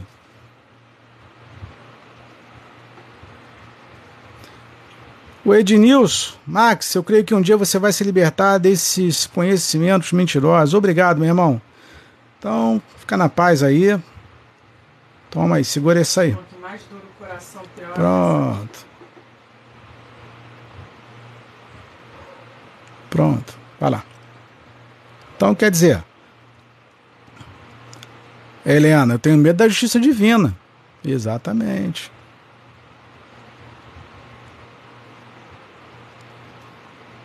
Gente, tem, tem que ter, tem que ter, ter tenha temor de Deus, tenha, tenha temor, res, gente. Sejam mais respeitosos com Deus. Sejam mais respeitosos. Então as pessoas ficam muito com Deus é amor. Vai nessa não. Vai nessa não. Tem muita falácia dentro da igreja, tá? Que fica aí com, com discursinho, com conversa mole, só para arrancar o teu dízimo para o assunto ser, ser agradável. Ser agradável. Tem muita gente brincando, muita gente brincando de igreja. Tem muito pastor brincando de igreja. Tem muito apóstolo brincando. Tem muito bispo brincando. Tem muita gente brincando.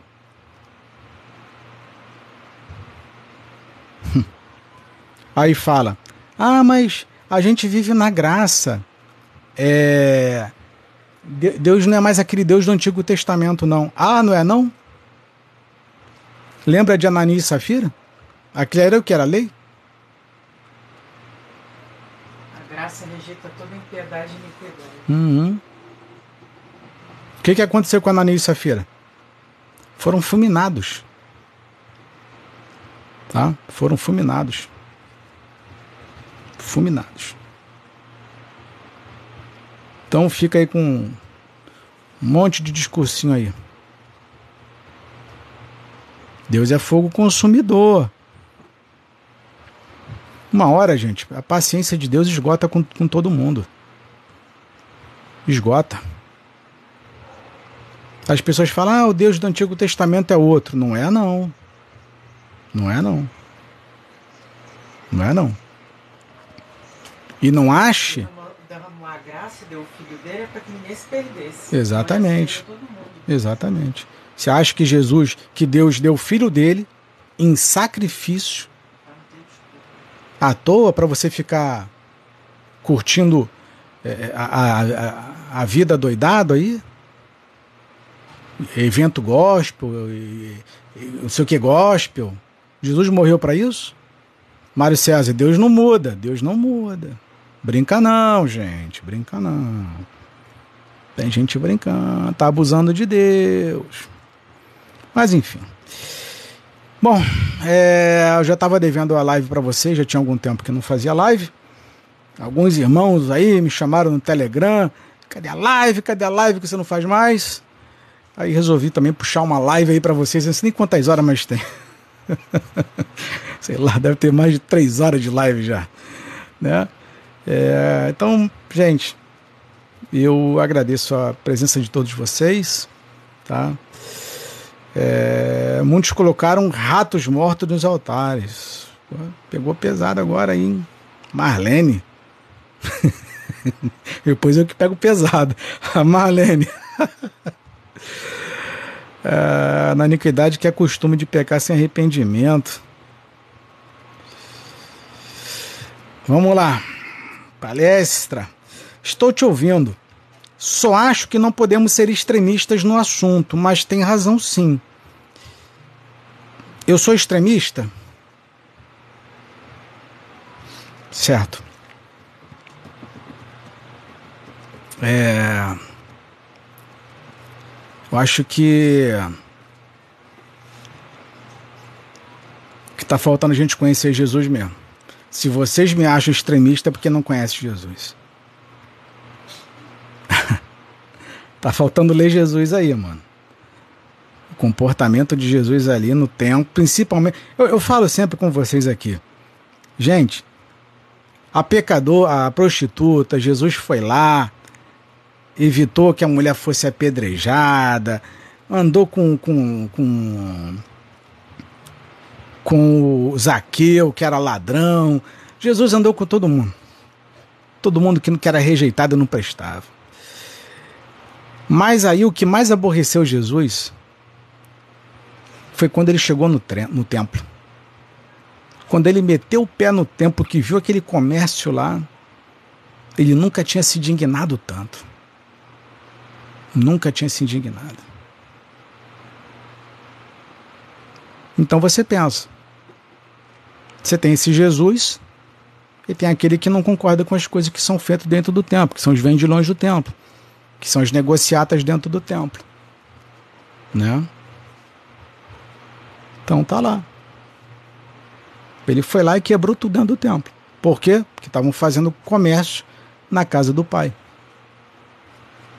E o que, que os templos estão fazendo hoje? Não é comércio? Aí você acha que Jesus está lá dentro? Você acha realmente que esses caras vendendo tudo que estão vendendo, pedindo dinheiro adoidado, vocês acham que Jesus está lá dentro? Né? Então acho que é o caso de pensar sobre isso também e refletir sobre onde Jesus está. Entendeu? Então é, se eu sou extremista, imagina Jesus, né? E outra coisa, é, se você é, é, não for extremista consigo próprio, que você tem que ir ao extremo para poder não dar vazão ao pecado, entendeu? Não seja extremista não, fica tranquilo. Capeta tá aí doido pra não, não precisa ser extremista não, tá tranquilo. Não, é, é, isso aí é, é, é relativiza isso aí, não. Ah, você não quer o conhecimento da árvore do bem e do mal, não? Pra que só? Não, vá lá.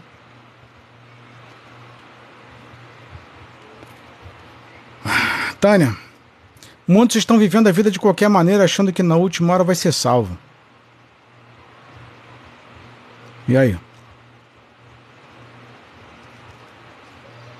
palestra, tem homem de Deus pregando a palavra de Deus é, é por assim, mas eu não falei que não tem.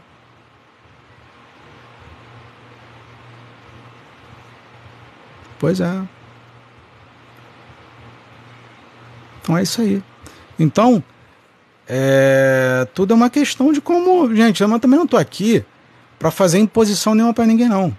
Tá? É a minha opinião dentro de um espaço que, por enquanto, está emprestado pela plataforma. Só estou dando a minha opinião. Não estou dizendo que o que eu falo é verdade, não.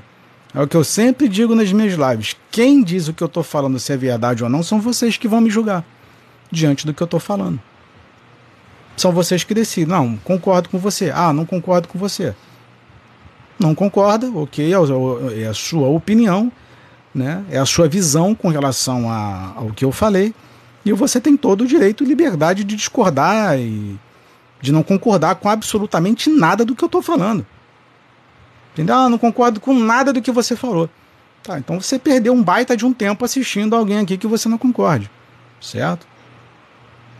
Então eu acho que as coisas funcionam dessa forma também. Ah, concordo. Por isso que eu estou assistindo. Ok, não concordo. Então tchau. Certo? Então, é o Mário, quem gosta de moleza é Satanás. Entendeu? É o pai do relativismo. Gente, Seja a vossa palavra se ensina, se ensina ou não. É extremo. Olha para Paulo, vê se não tem extremidade lá, se ele não é extremo. Entendeu? Olha para a vida dos apóstolos, olha para a vida de Estevão, vê se não foi extremista. Entendeu? Então, se você relativiza muito, ah, não é bem assim, eu acho que pode afrouxar um pouco mais aqui. Não. Aí sabe o que acontece? é o que tem acontecido com o movimento gospel, principalmente com, é, com esses mais jovens aí. Ah, igreja permissiva, entendeu? Ah, é, pode ter amante, pode é, pode viver no mundão e tá dentro da igreja que tá tudo bem, entendeu? Mas tá tranquilo, se você não quiser ser extremista, não tem problema. Fica tranquilo que na hora do julgamento você vai ver lá, balança lá se ela não vai ser extremista comigo e com você. Tá? Na hora lá do julgamento, a gente vê lá o que é o que não é. Mas enfim. Fala assim, se não, não. Exatamente. Não Exatamente. A Mizinha comentou alguma coisa aqui, alguma coisa de 8 e meia. É, Mizinha, a gente fecha a outra live 8, 8 e meia, tá bom? Eu participo com você sim. Qual igreja você vai? A Helena perguntou. Eu já respondi 15 milhões de vezes sobre isso. Tá? 15 milhões de vezes. É... Frequentar a denominação, não frequento nenhuma. Nenhuma.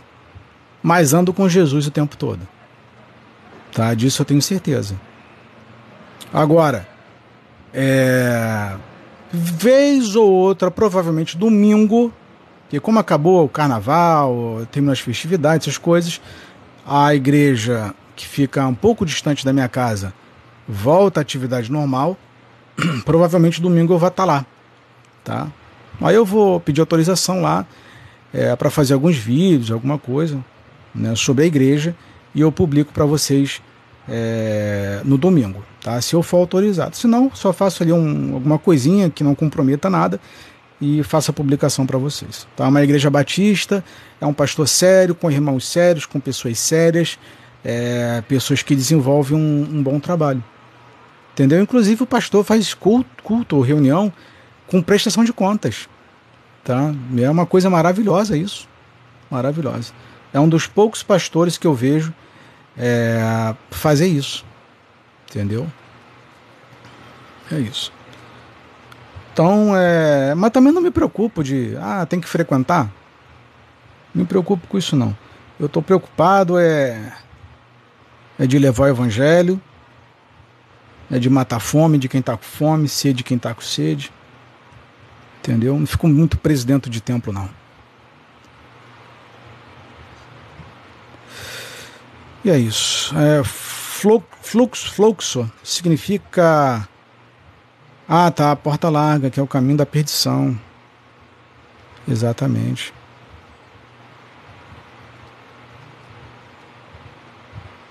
Exatamente. Então, gente, é, obrigado aí pela companhia de vocês. Eu volto 8 e meia. Né? Só vou comer alguma coisa. Eu volto 8 e meia com a mizinha Peixoto. Né? A gente vai lá para descontrair. É sempre uma, um privilégio imenso estar tá, tá compartilhando das lives com a Mizinha. Né? Eu vou para lá, a gente ri um pouquinho, tem as orações lá, as meninas é, cantam.